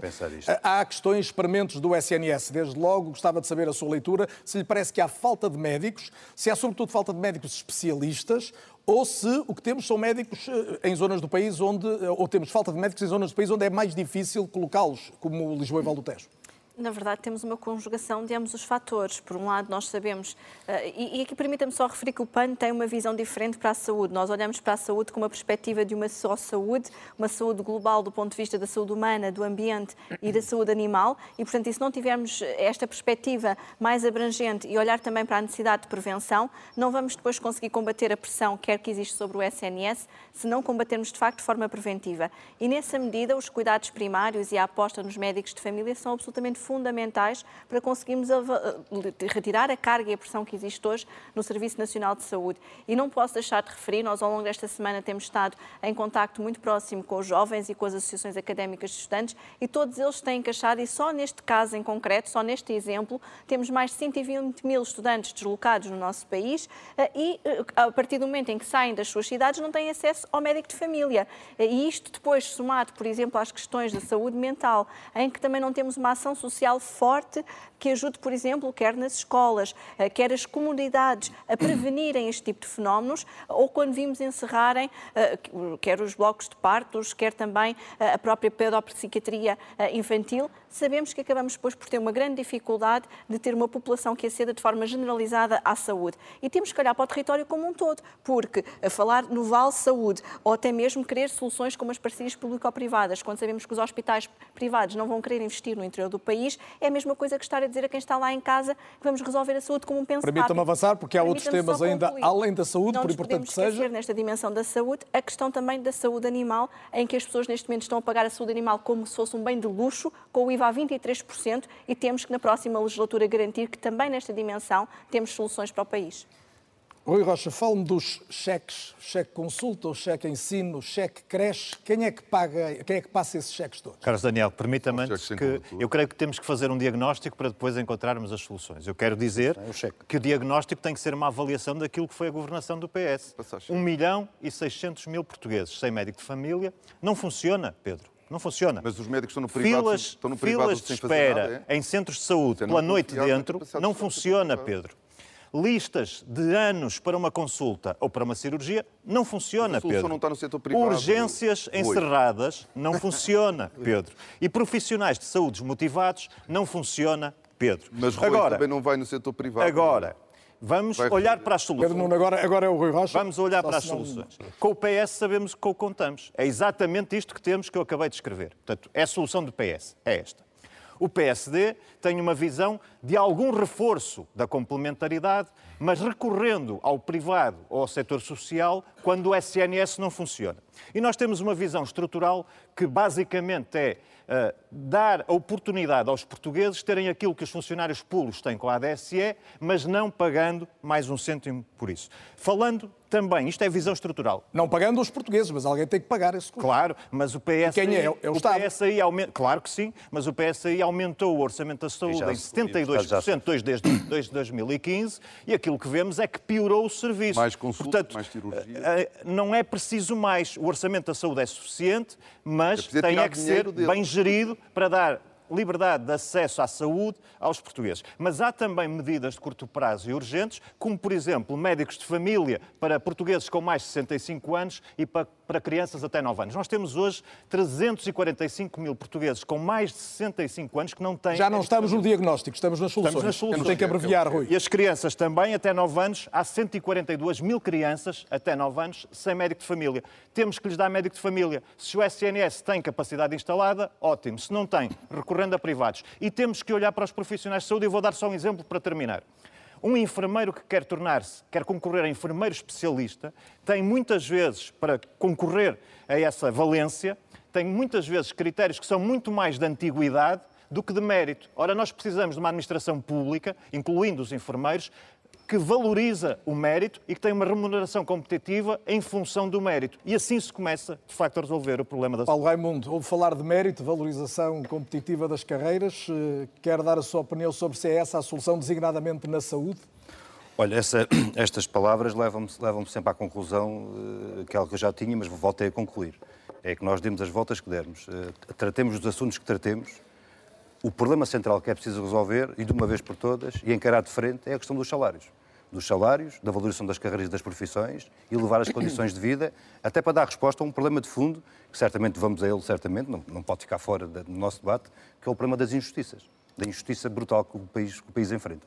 Esta é uma primeira questão que é, é para pôr à cabeça. Isto, isto resolve o problema eh, o problema da distribuição da riqueza que é criada, resolve o problema, olha, o problema do acesso à habitação, contribui para, esse- para essa questão, valoriza os profissionais, fixa os profissionais no Serviço Nacional de Saúde, este é que é o caminho que é O preciso. O Serviço Nacional de Saúde já custa sensivelmente 17 mil milhões, é o número mais, mais alto apontado. Se não for exatamente esse, é ligeiramente abaixo. É- é- é- o Estado tem condições para continuar a gastar mais e mais? O Serviço Nacional de Saúde é o serviço que nunca pergunta a quem lhe bate à porta qual é a doença que, que tem. Nunca pergunta o número da apólice a ninguém, nem quer saber qual é o valor que cada um de nós tem na conta bancária. O Serviço Nacional de Saúde é o único que é capaz de dar resposta, o único que está em condições de responder às necessidades da população. É, é assim, é assim. O que é que me preocupa nesta, nesta, nesta, nesta ronda que fizemos agora, ou que estamos a encaminhar para, para dar, é que aquilo que ouvimos é que o PS está apostado em dar continuidade ao caminho que está em curso, com os resultados que estão à vista, e daquele lado, nomeadamente PSD, Chega, Iniciativa Liberal, o que sabemos é que o caminho é acabar com o que está, é acabar com o resto. E, portanto, olha, se, se- se faltassem razões Isso é falso. é- eu sei que é falso, pronto, é, é sempre falso.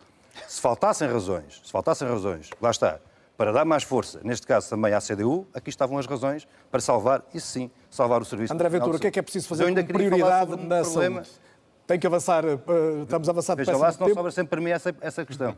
Não, tempo. mas, mas se for uma já, conclusão já rápida... Não, depois eu volto, então muito, vai, vai voltar a falar seguramente. André Ventura, soluções para a saúde. O que é que... Antes de mais, deixe-me deixe dizer isto. Nós não podemos esquecer-nos que há um governo e há uma maioria que são responsáveis pelo estado a que a saúde chegou em Portugal. E essa maioria inclui também o Paulo Raimundo, inclui é. também a CDU. Como você estava na Troika, no tempo da Troika também o incluía assim. O tempo da Troika também o incluía assim. a responsabilidade que andou a sustentar o último governo do PS. Eh, deixe-me só, porque o Pedro Nuno Santos disse isto e eu não queria deixar passar este, este ponto em branco é que fica-lhe muito mal, Pedro Nuno Santos, falar do aumento de salários das forças de segurança, quando vocês criaram a maior bagunça que alguma vez se podia criar em Portugal, criando uma situação de absoluta injustiça que poderiam ter resolvido. Portanto, fica-lhe muito mal falar sobre isso. Mas eu acho também quando falamos de saúde, nós temos um candidato a Primeiro-Ministro do Partido Socialista que quer governar eh, o país Uh, e que se esqueceu um pouco do que fez no Parlamento e do que fez agora no, no Governo. O Pedro Santos diz que é importante valorizar as carreiras. Eu recordo, minha proposta nem foi do Chega, por isso estou à vontade. Aumentos salariais de 15%. O Pedro Santos votou contra.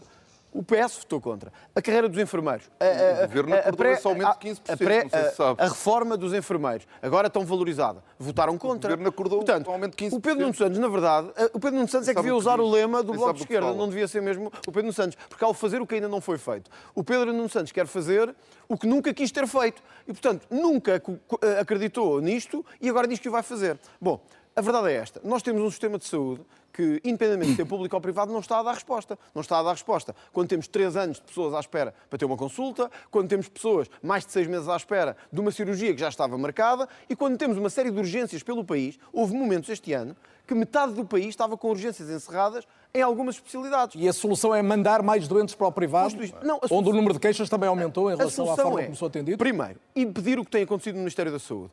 1 a 3 mil milhões de desperdício todos os anos. Eu gostava que ouvissem isto. 1 a 3 mil milhões. 1 a 3 mil milhões. É um escândalo até para níveis europeus. Com a marca do Partido Socialista.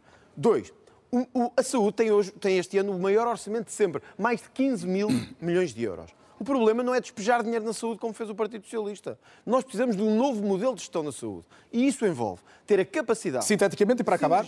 com as forças sociais e privadas, porque eles também são parte da solução, ou têm que ser, uma vez que 40% das diligências do Serviço Nacional de Saúde já são feitas no privado e no social. Portanto, é um mito dizer-se que o nosso serviço é completamente público. Ele Mariana é Mortágua queria a sua leitura sobre só, como não posso, André, senão não vamos ter tempo. Não, é, depois não vou falar de mais nada, só vou falar disto. Eu só vou dizer isto. Acho que o Pedro Nuno Santos devia fazer o meia-culpa antes de falar de saúde neste debate depois poderá falar sobre o tema e, retorquir. Para já, Mariana Mortágua gostava do, do, seu olhar. A Mariana já disse que uh, é preciso autonomia para os hospitais para contratarem todos os médicos que puderem. Os médicos têm de ser, querer ser contratados e não tem sido fácil convencê-los a ser contratados e, e, a ter as suas condições aceites por parte do, das propostas do, dos governos sucessivos.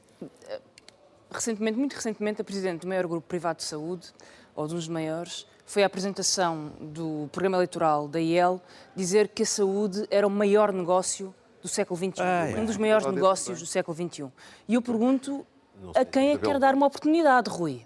A quem é que quer dar uma oportunidade? Já respondo. Porque tudo aquilo que a direita diz é que quer salvar o SNS usando o dinheiro dos contribuintes para pagar ao privado, para o privado vir buscar os médicos que estão no SNS. E o resultado desta política é um desastre.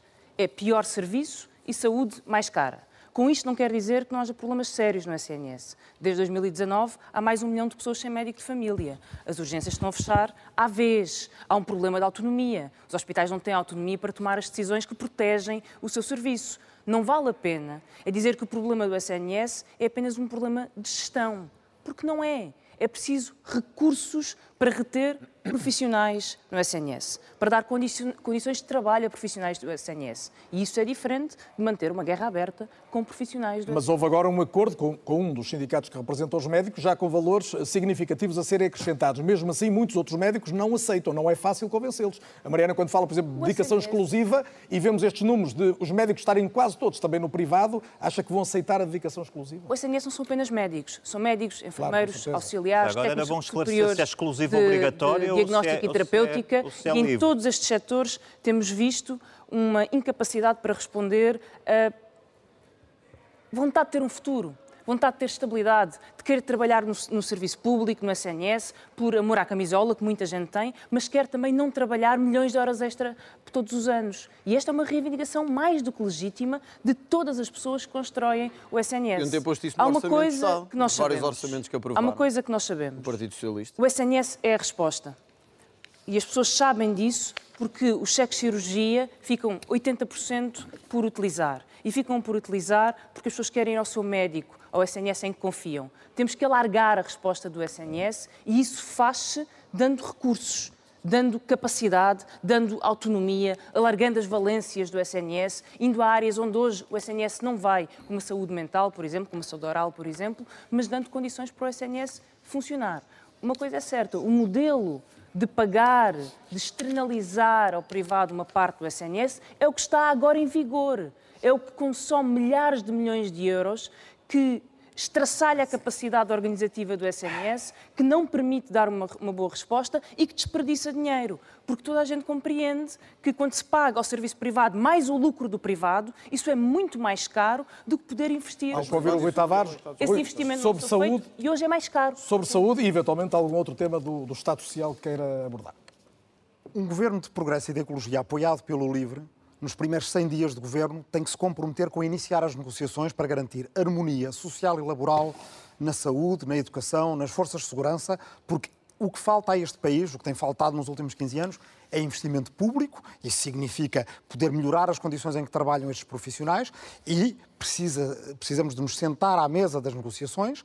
Evidentemente, não é possível dar tudo a toda a gente ao mesmo tempo, mas é possível até ao fim do ano, depois de abertas essas negociações e depois de verificadas as condições que nós temos objetivas de falar com as pessoas em todos estes setores, saber o que é que pode ser este diálogo, não só do ponto de vista de responder a reivindicações, mas também projetar o Serviço Nacional de Saúde, a escola pública, as forças de segurança para aquilo que podem e devem ser no século XXI. Serviço Nacional de Saúde. O Serviço Nacional de Saúde precisa de condições para ser o melhor que pode ser para os portugueses e nós sabemos que isto funciona.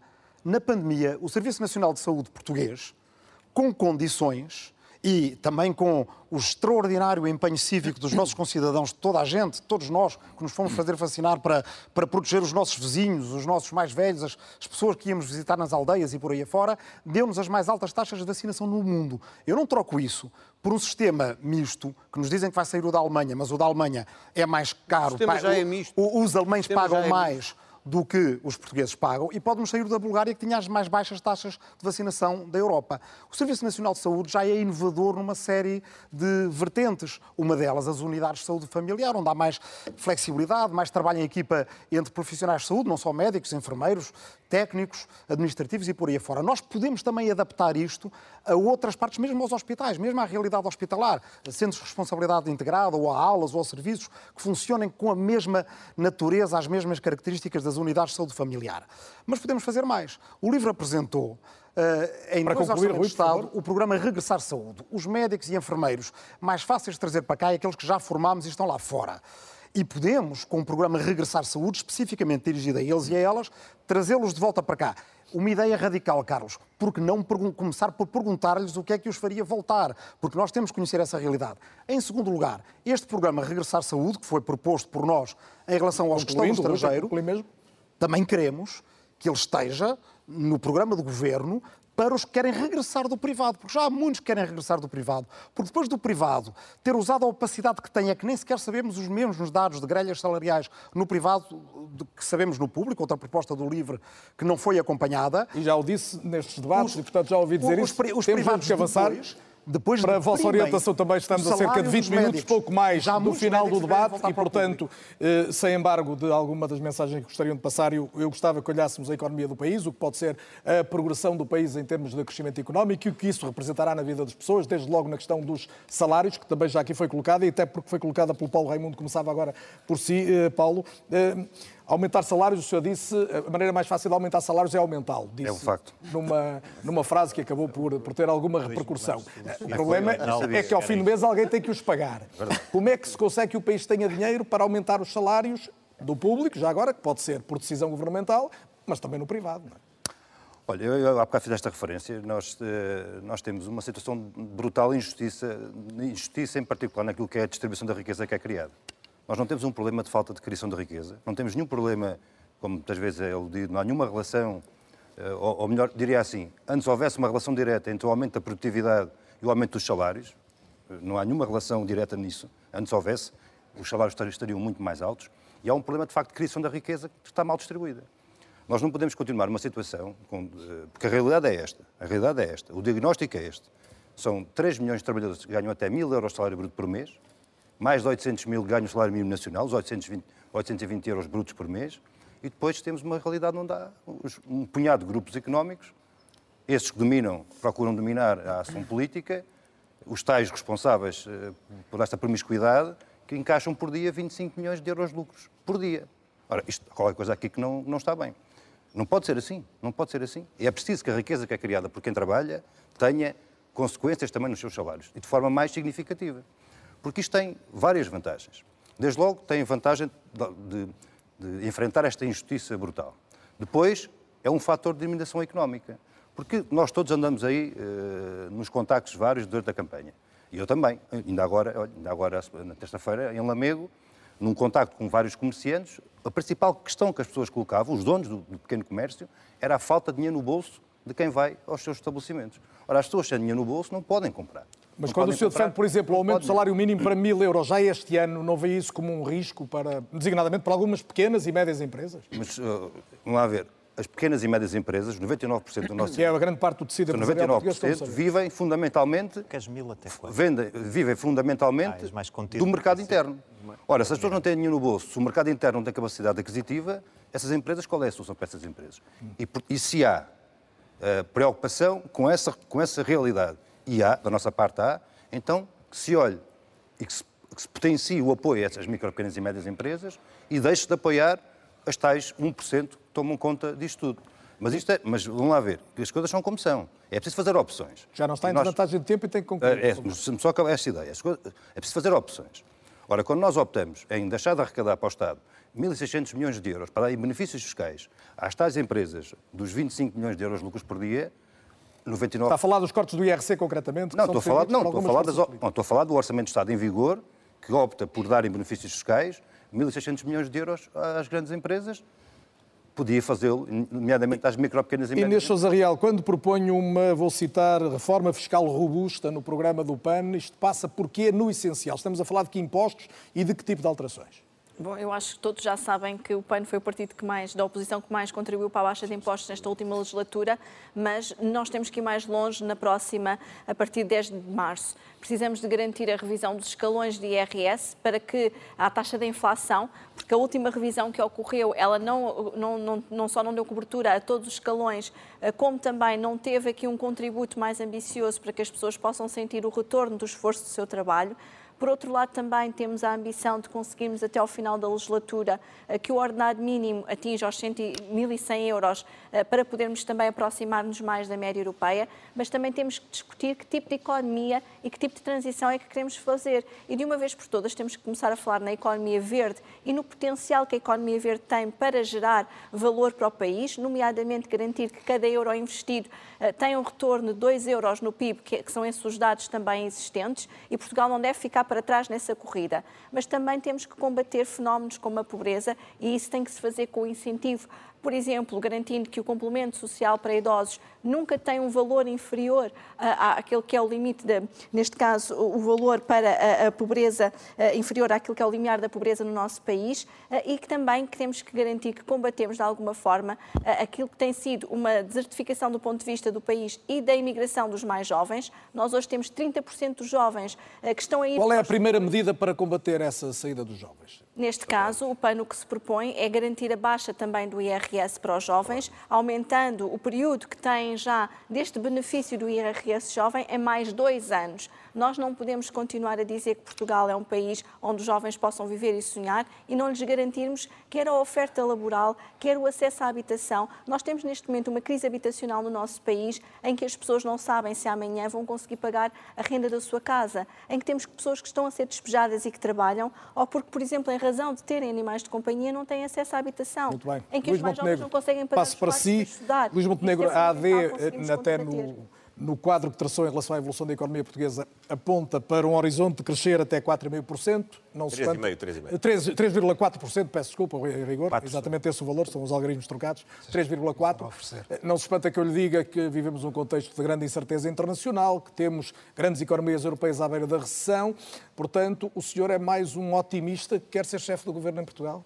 Sou otimista e confio muito na capacidade produtiva do povo português, das empresas portuguesas. Mas este ponto é um ponto fulcral, porque diferencia muito a nossa proposta da proposta do Partido Socialista. O Partido Socialista perspectiva nos próximos quatro anos crescer no máximo 2%. Foi um remoque de consciência do Pedro Nuno Santos que, a contar com as políticas socialistas, sabe que não consegue mais do que isso. Nós queremos efetivamente traçar uma trajetória de crescimento que vai eh, desembocar em 2028 com um nível de crescimento entre os 3,4% ou 3,5%.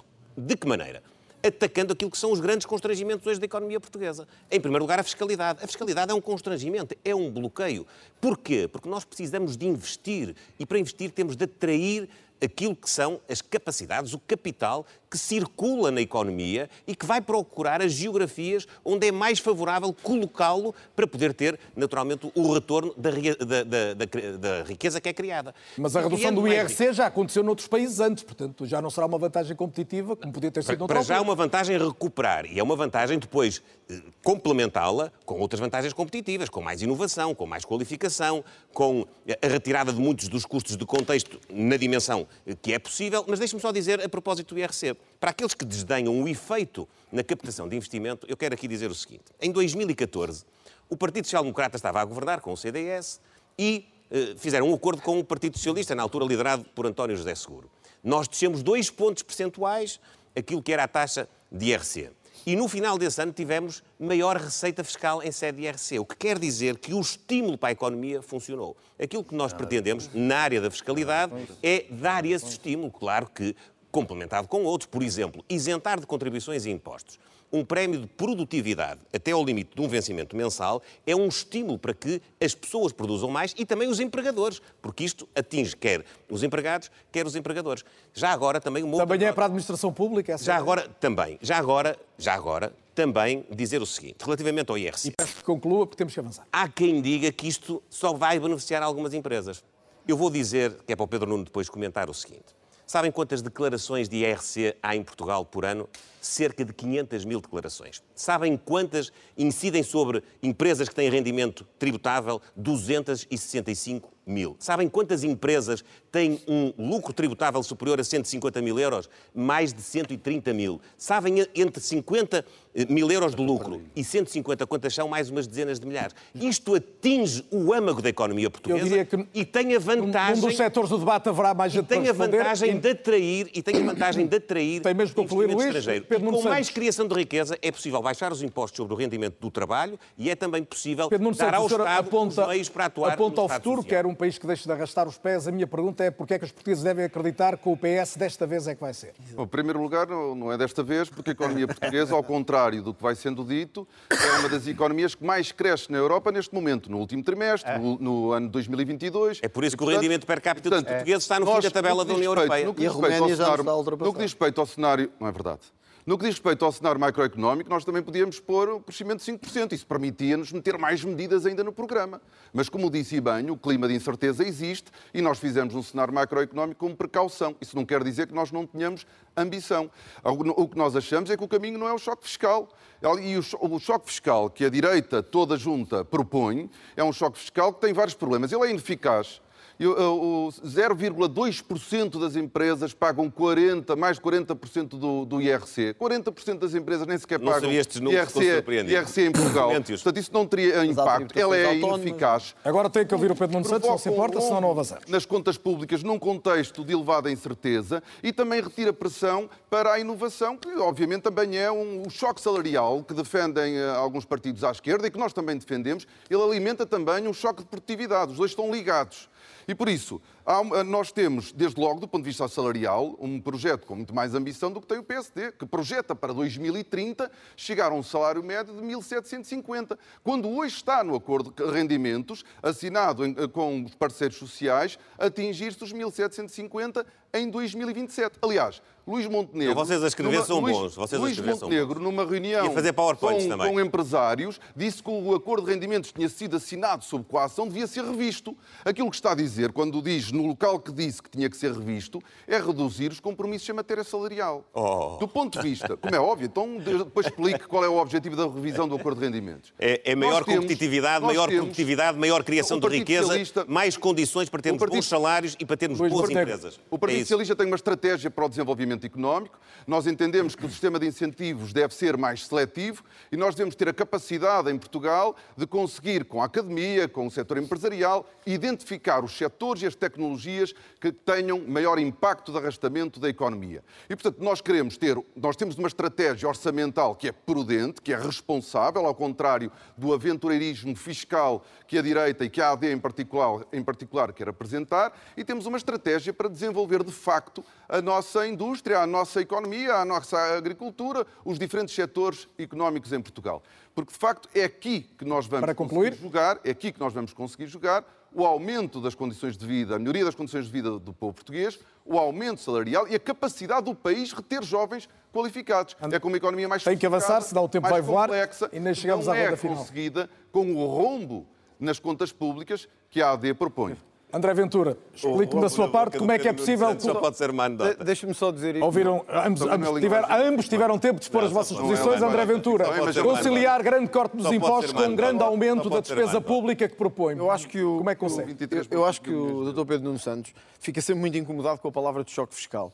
Eh, nós já estamos num choque fiscal o choque fiscal que o PS nos deu, com das maiores cargas fiscais, carga fiscal recorde o ano passado, e já agora, Pedro Nuno Santos... Ia dizer que era das maiores da Europa, se quer não falar, ia. Se quer falar de choque fiscal, se quer falar de choque fiscal, olha, eu dou-lhe um choque fiscal. Portugal tem a nona maior carga fiscal da OCDE sobre o trabalho. Afinal, os grandes amigos do trabalho, toda a esquerda de Jeringonça que governou durante os últimos anos, colocou-nos, sublinho, com a nona maior carga fiscal da OCDE sobre o trabalho. Portugal tem o sexto salário médio bruto mais baixo da OCDE. Ou seja, tantos anos de governo, amigo dos trabalhadores, amigo do trabalho, amigo da fiscalidade, amiga dos trabalhadores, deram-nos o maior choque fiscal. Mas o André Ventura quer cortar muito nos impostos e quer gastar muito mais dinheiro para tudo, ao ponto de lhe chamarem socialista Sabe porque é que tem a cortar muito? Porque eles é que o puseram a um nível que cortar qualquer coisa já é muito. Quer dizer, quando nós temos das maiores cargas fiscais... Mas então diga-nos quais são as suas contas. Já, já lhe disseram que são mais de 20 mil milhões que quer contar.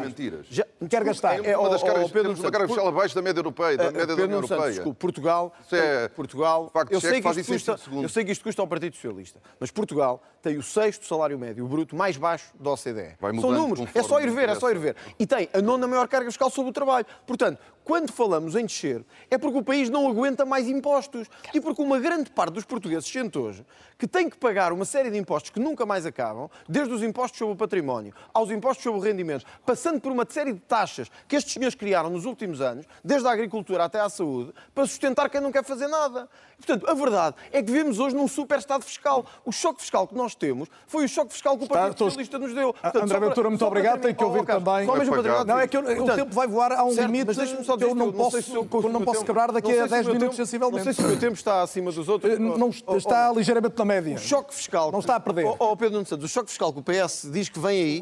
Foi já disse isso, André Ventura. Vou passar ao Rui Tavares. É irrealista, é impossível. Rui Tavares... Não consegue pagá-lo, é falso, é uma ilusão. O Rui Tavares quer que o salário mínimo... É o gerissem melhor. Agora, agora o Rui depois não vai permitir que as pessoas recebam em casa. É Pedro Nuno Santos e André Ventura, muito obrigado. É a vez do Rui Tavares. O Rui Tavares, eu diria, é o mais ambicioso em relação ao salário mínimo, quer que ele atinja em 2028 1.150 euros.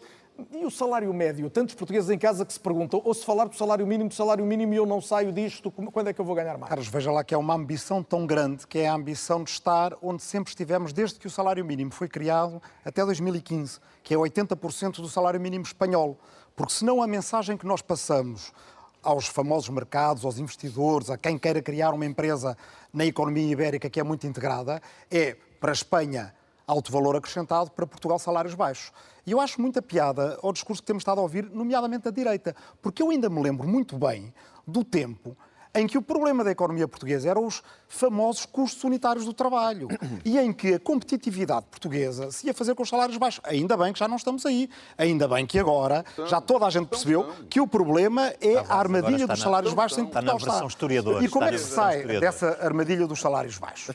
Pois bem, não é certamente através de um choque fiscal ou de um corte no IRC, Choque quando o resto do mundo, a OCDE anda a tentar ter uma taxa mínima global de IRC nos 15%, e que, bem, enfim, baixas no IRC eh, na, na- na- na teoria económica e nos estudos empíricos que temos, não nos dão garantia nenhuma de darem crescimento económico.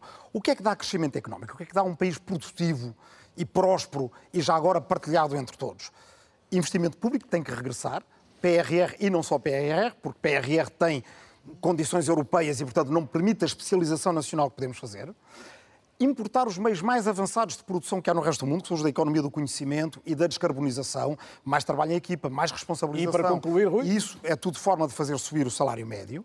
É inovar nas técnicas de gestão.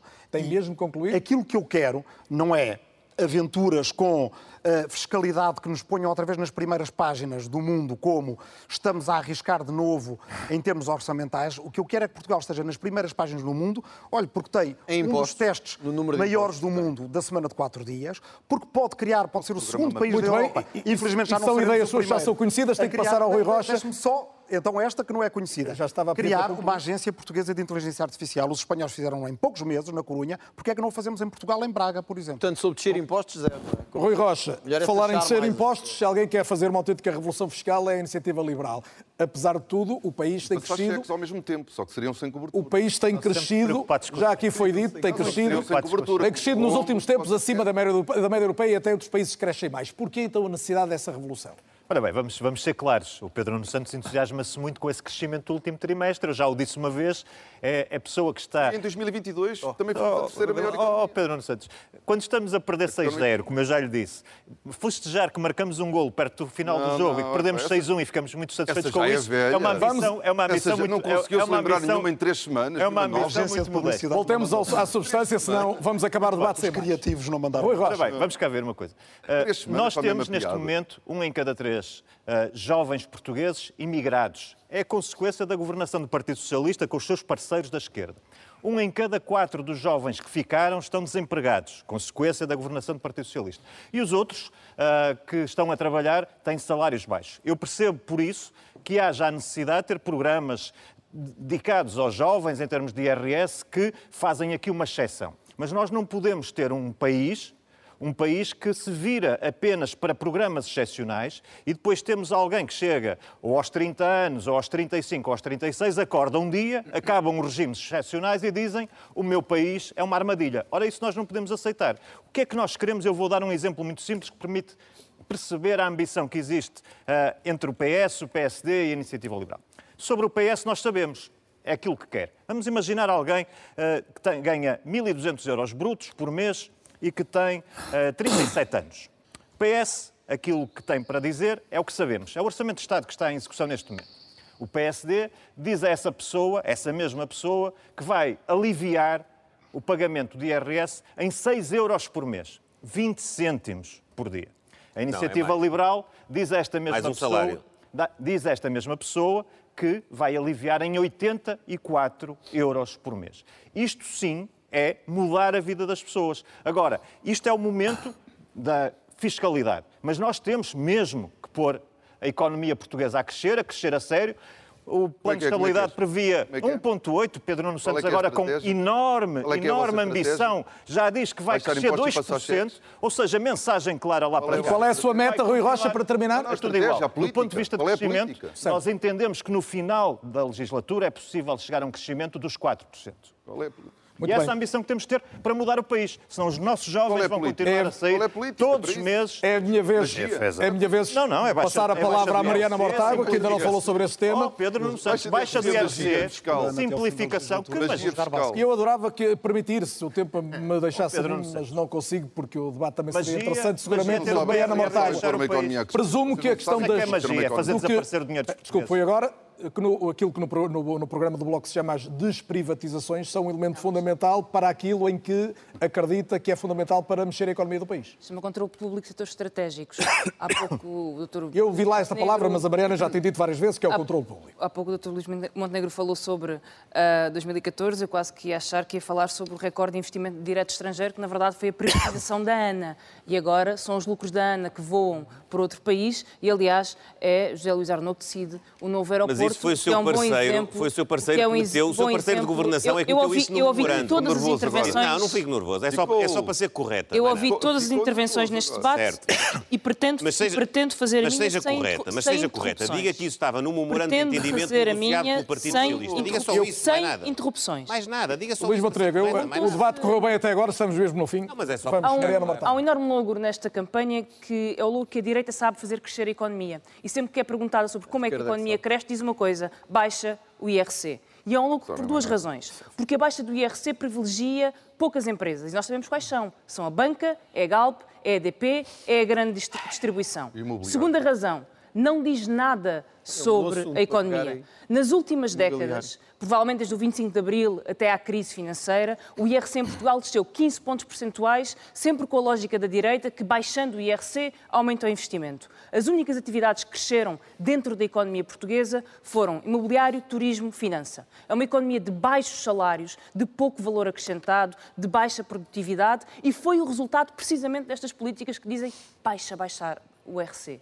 Não é verdade. A economia portuguesa é prova de que não é verdade. É preciso setores que tenham bons salários, alta, da, da alta União Europeia é prova. E onde é que vocês andaram nos últimos cadeias anos? de produção. E Mariana Mortágua, falar... mas é preciso fazer andaram? crescer economicamente o país, aumentar a riqueza para redistribuir melhor. Mas é precisamente isso que eu estou a dizer que a direita não é capaz de fazer. Porque a única coisa que a direita é capaz de propor é baixar o IRC para concentrar a riqueza é e não para produzir mais é riqueza. Produz mais riqueza com uma economia de valor acrescentado. Produz mais riqueza com uma transição digital e transição digital não são call centers com trabalhos com jovens que recebem o salário mínimo nacional nem conseguem pagar uma renda a 900 euros. Querem saber como é que se mantém jovens em Portugal? Experimentem uma casa que os jovens possam pagar. Experimentem uma renda de um T1 que não custe 900 ou 1000 ou 1200 euros por mês. Uma transição energética, uma recuperação e uma transição dos, tra dos transportes. Pedido, Recuperar e ter serviços de saúde de ponta com investigação. É Investir na cultura. O setor cultural é essencial para a economia do país, é essencial para a democracia do país. E é um setor económico. Precário, sem capacidade de trabalho e sem investimento. Estou no fim do debate, quase não tenho mais tempo, mas preciso de acertar as contas para ver um equilíbrio mínimo. A Anísio Sousa Real e o Paulo Raimundo são as pessoas que têm menos tempo eu queria dar 30 segundos ao Paulo, um minuto à Inês, para poderem acrescentar algum dado que julguem que gostavam de dizer neste debate e que não tenha sido possível. Olha, é só o registro de começámos esta ronda com os salários e acabámos, acabámos não, a maior parte do que circulou aqui foi tudo em torno dos impostos. E não há, e não há nenhuma dúvida. Fez, aquela frase que eu Também incidem sobre o salário. Porque os impostos não. é que nos tiram o salário. Não, não, não, é não, não, não, não, Ah, não é? O imposto Nós não temos nenhum problema, não vale a pena iludirmos não há um problema de falta de riqueza no país. O problema central é como é que a riqueza que está a ser criada e está, é distribuída por quem a produz. Por quem a produz. E quem a produz são os 5 milhões de trabalhadores que todos os dias a produzem com o seu esforço físico, com o seu esforço intelectual. Esta é a grande questão que é para dar resposta.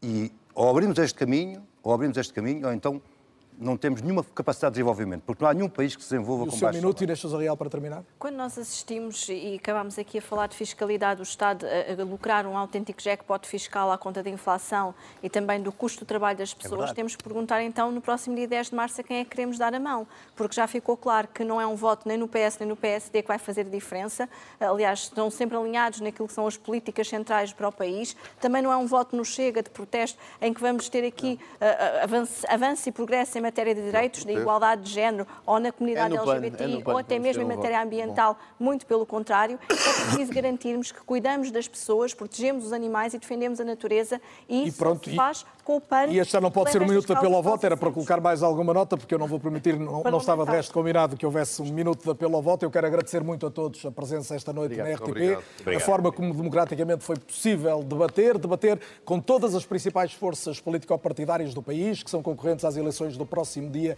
10 de março. Foi bom tê-los a todos na televisão pública portuguesa.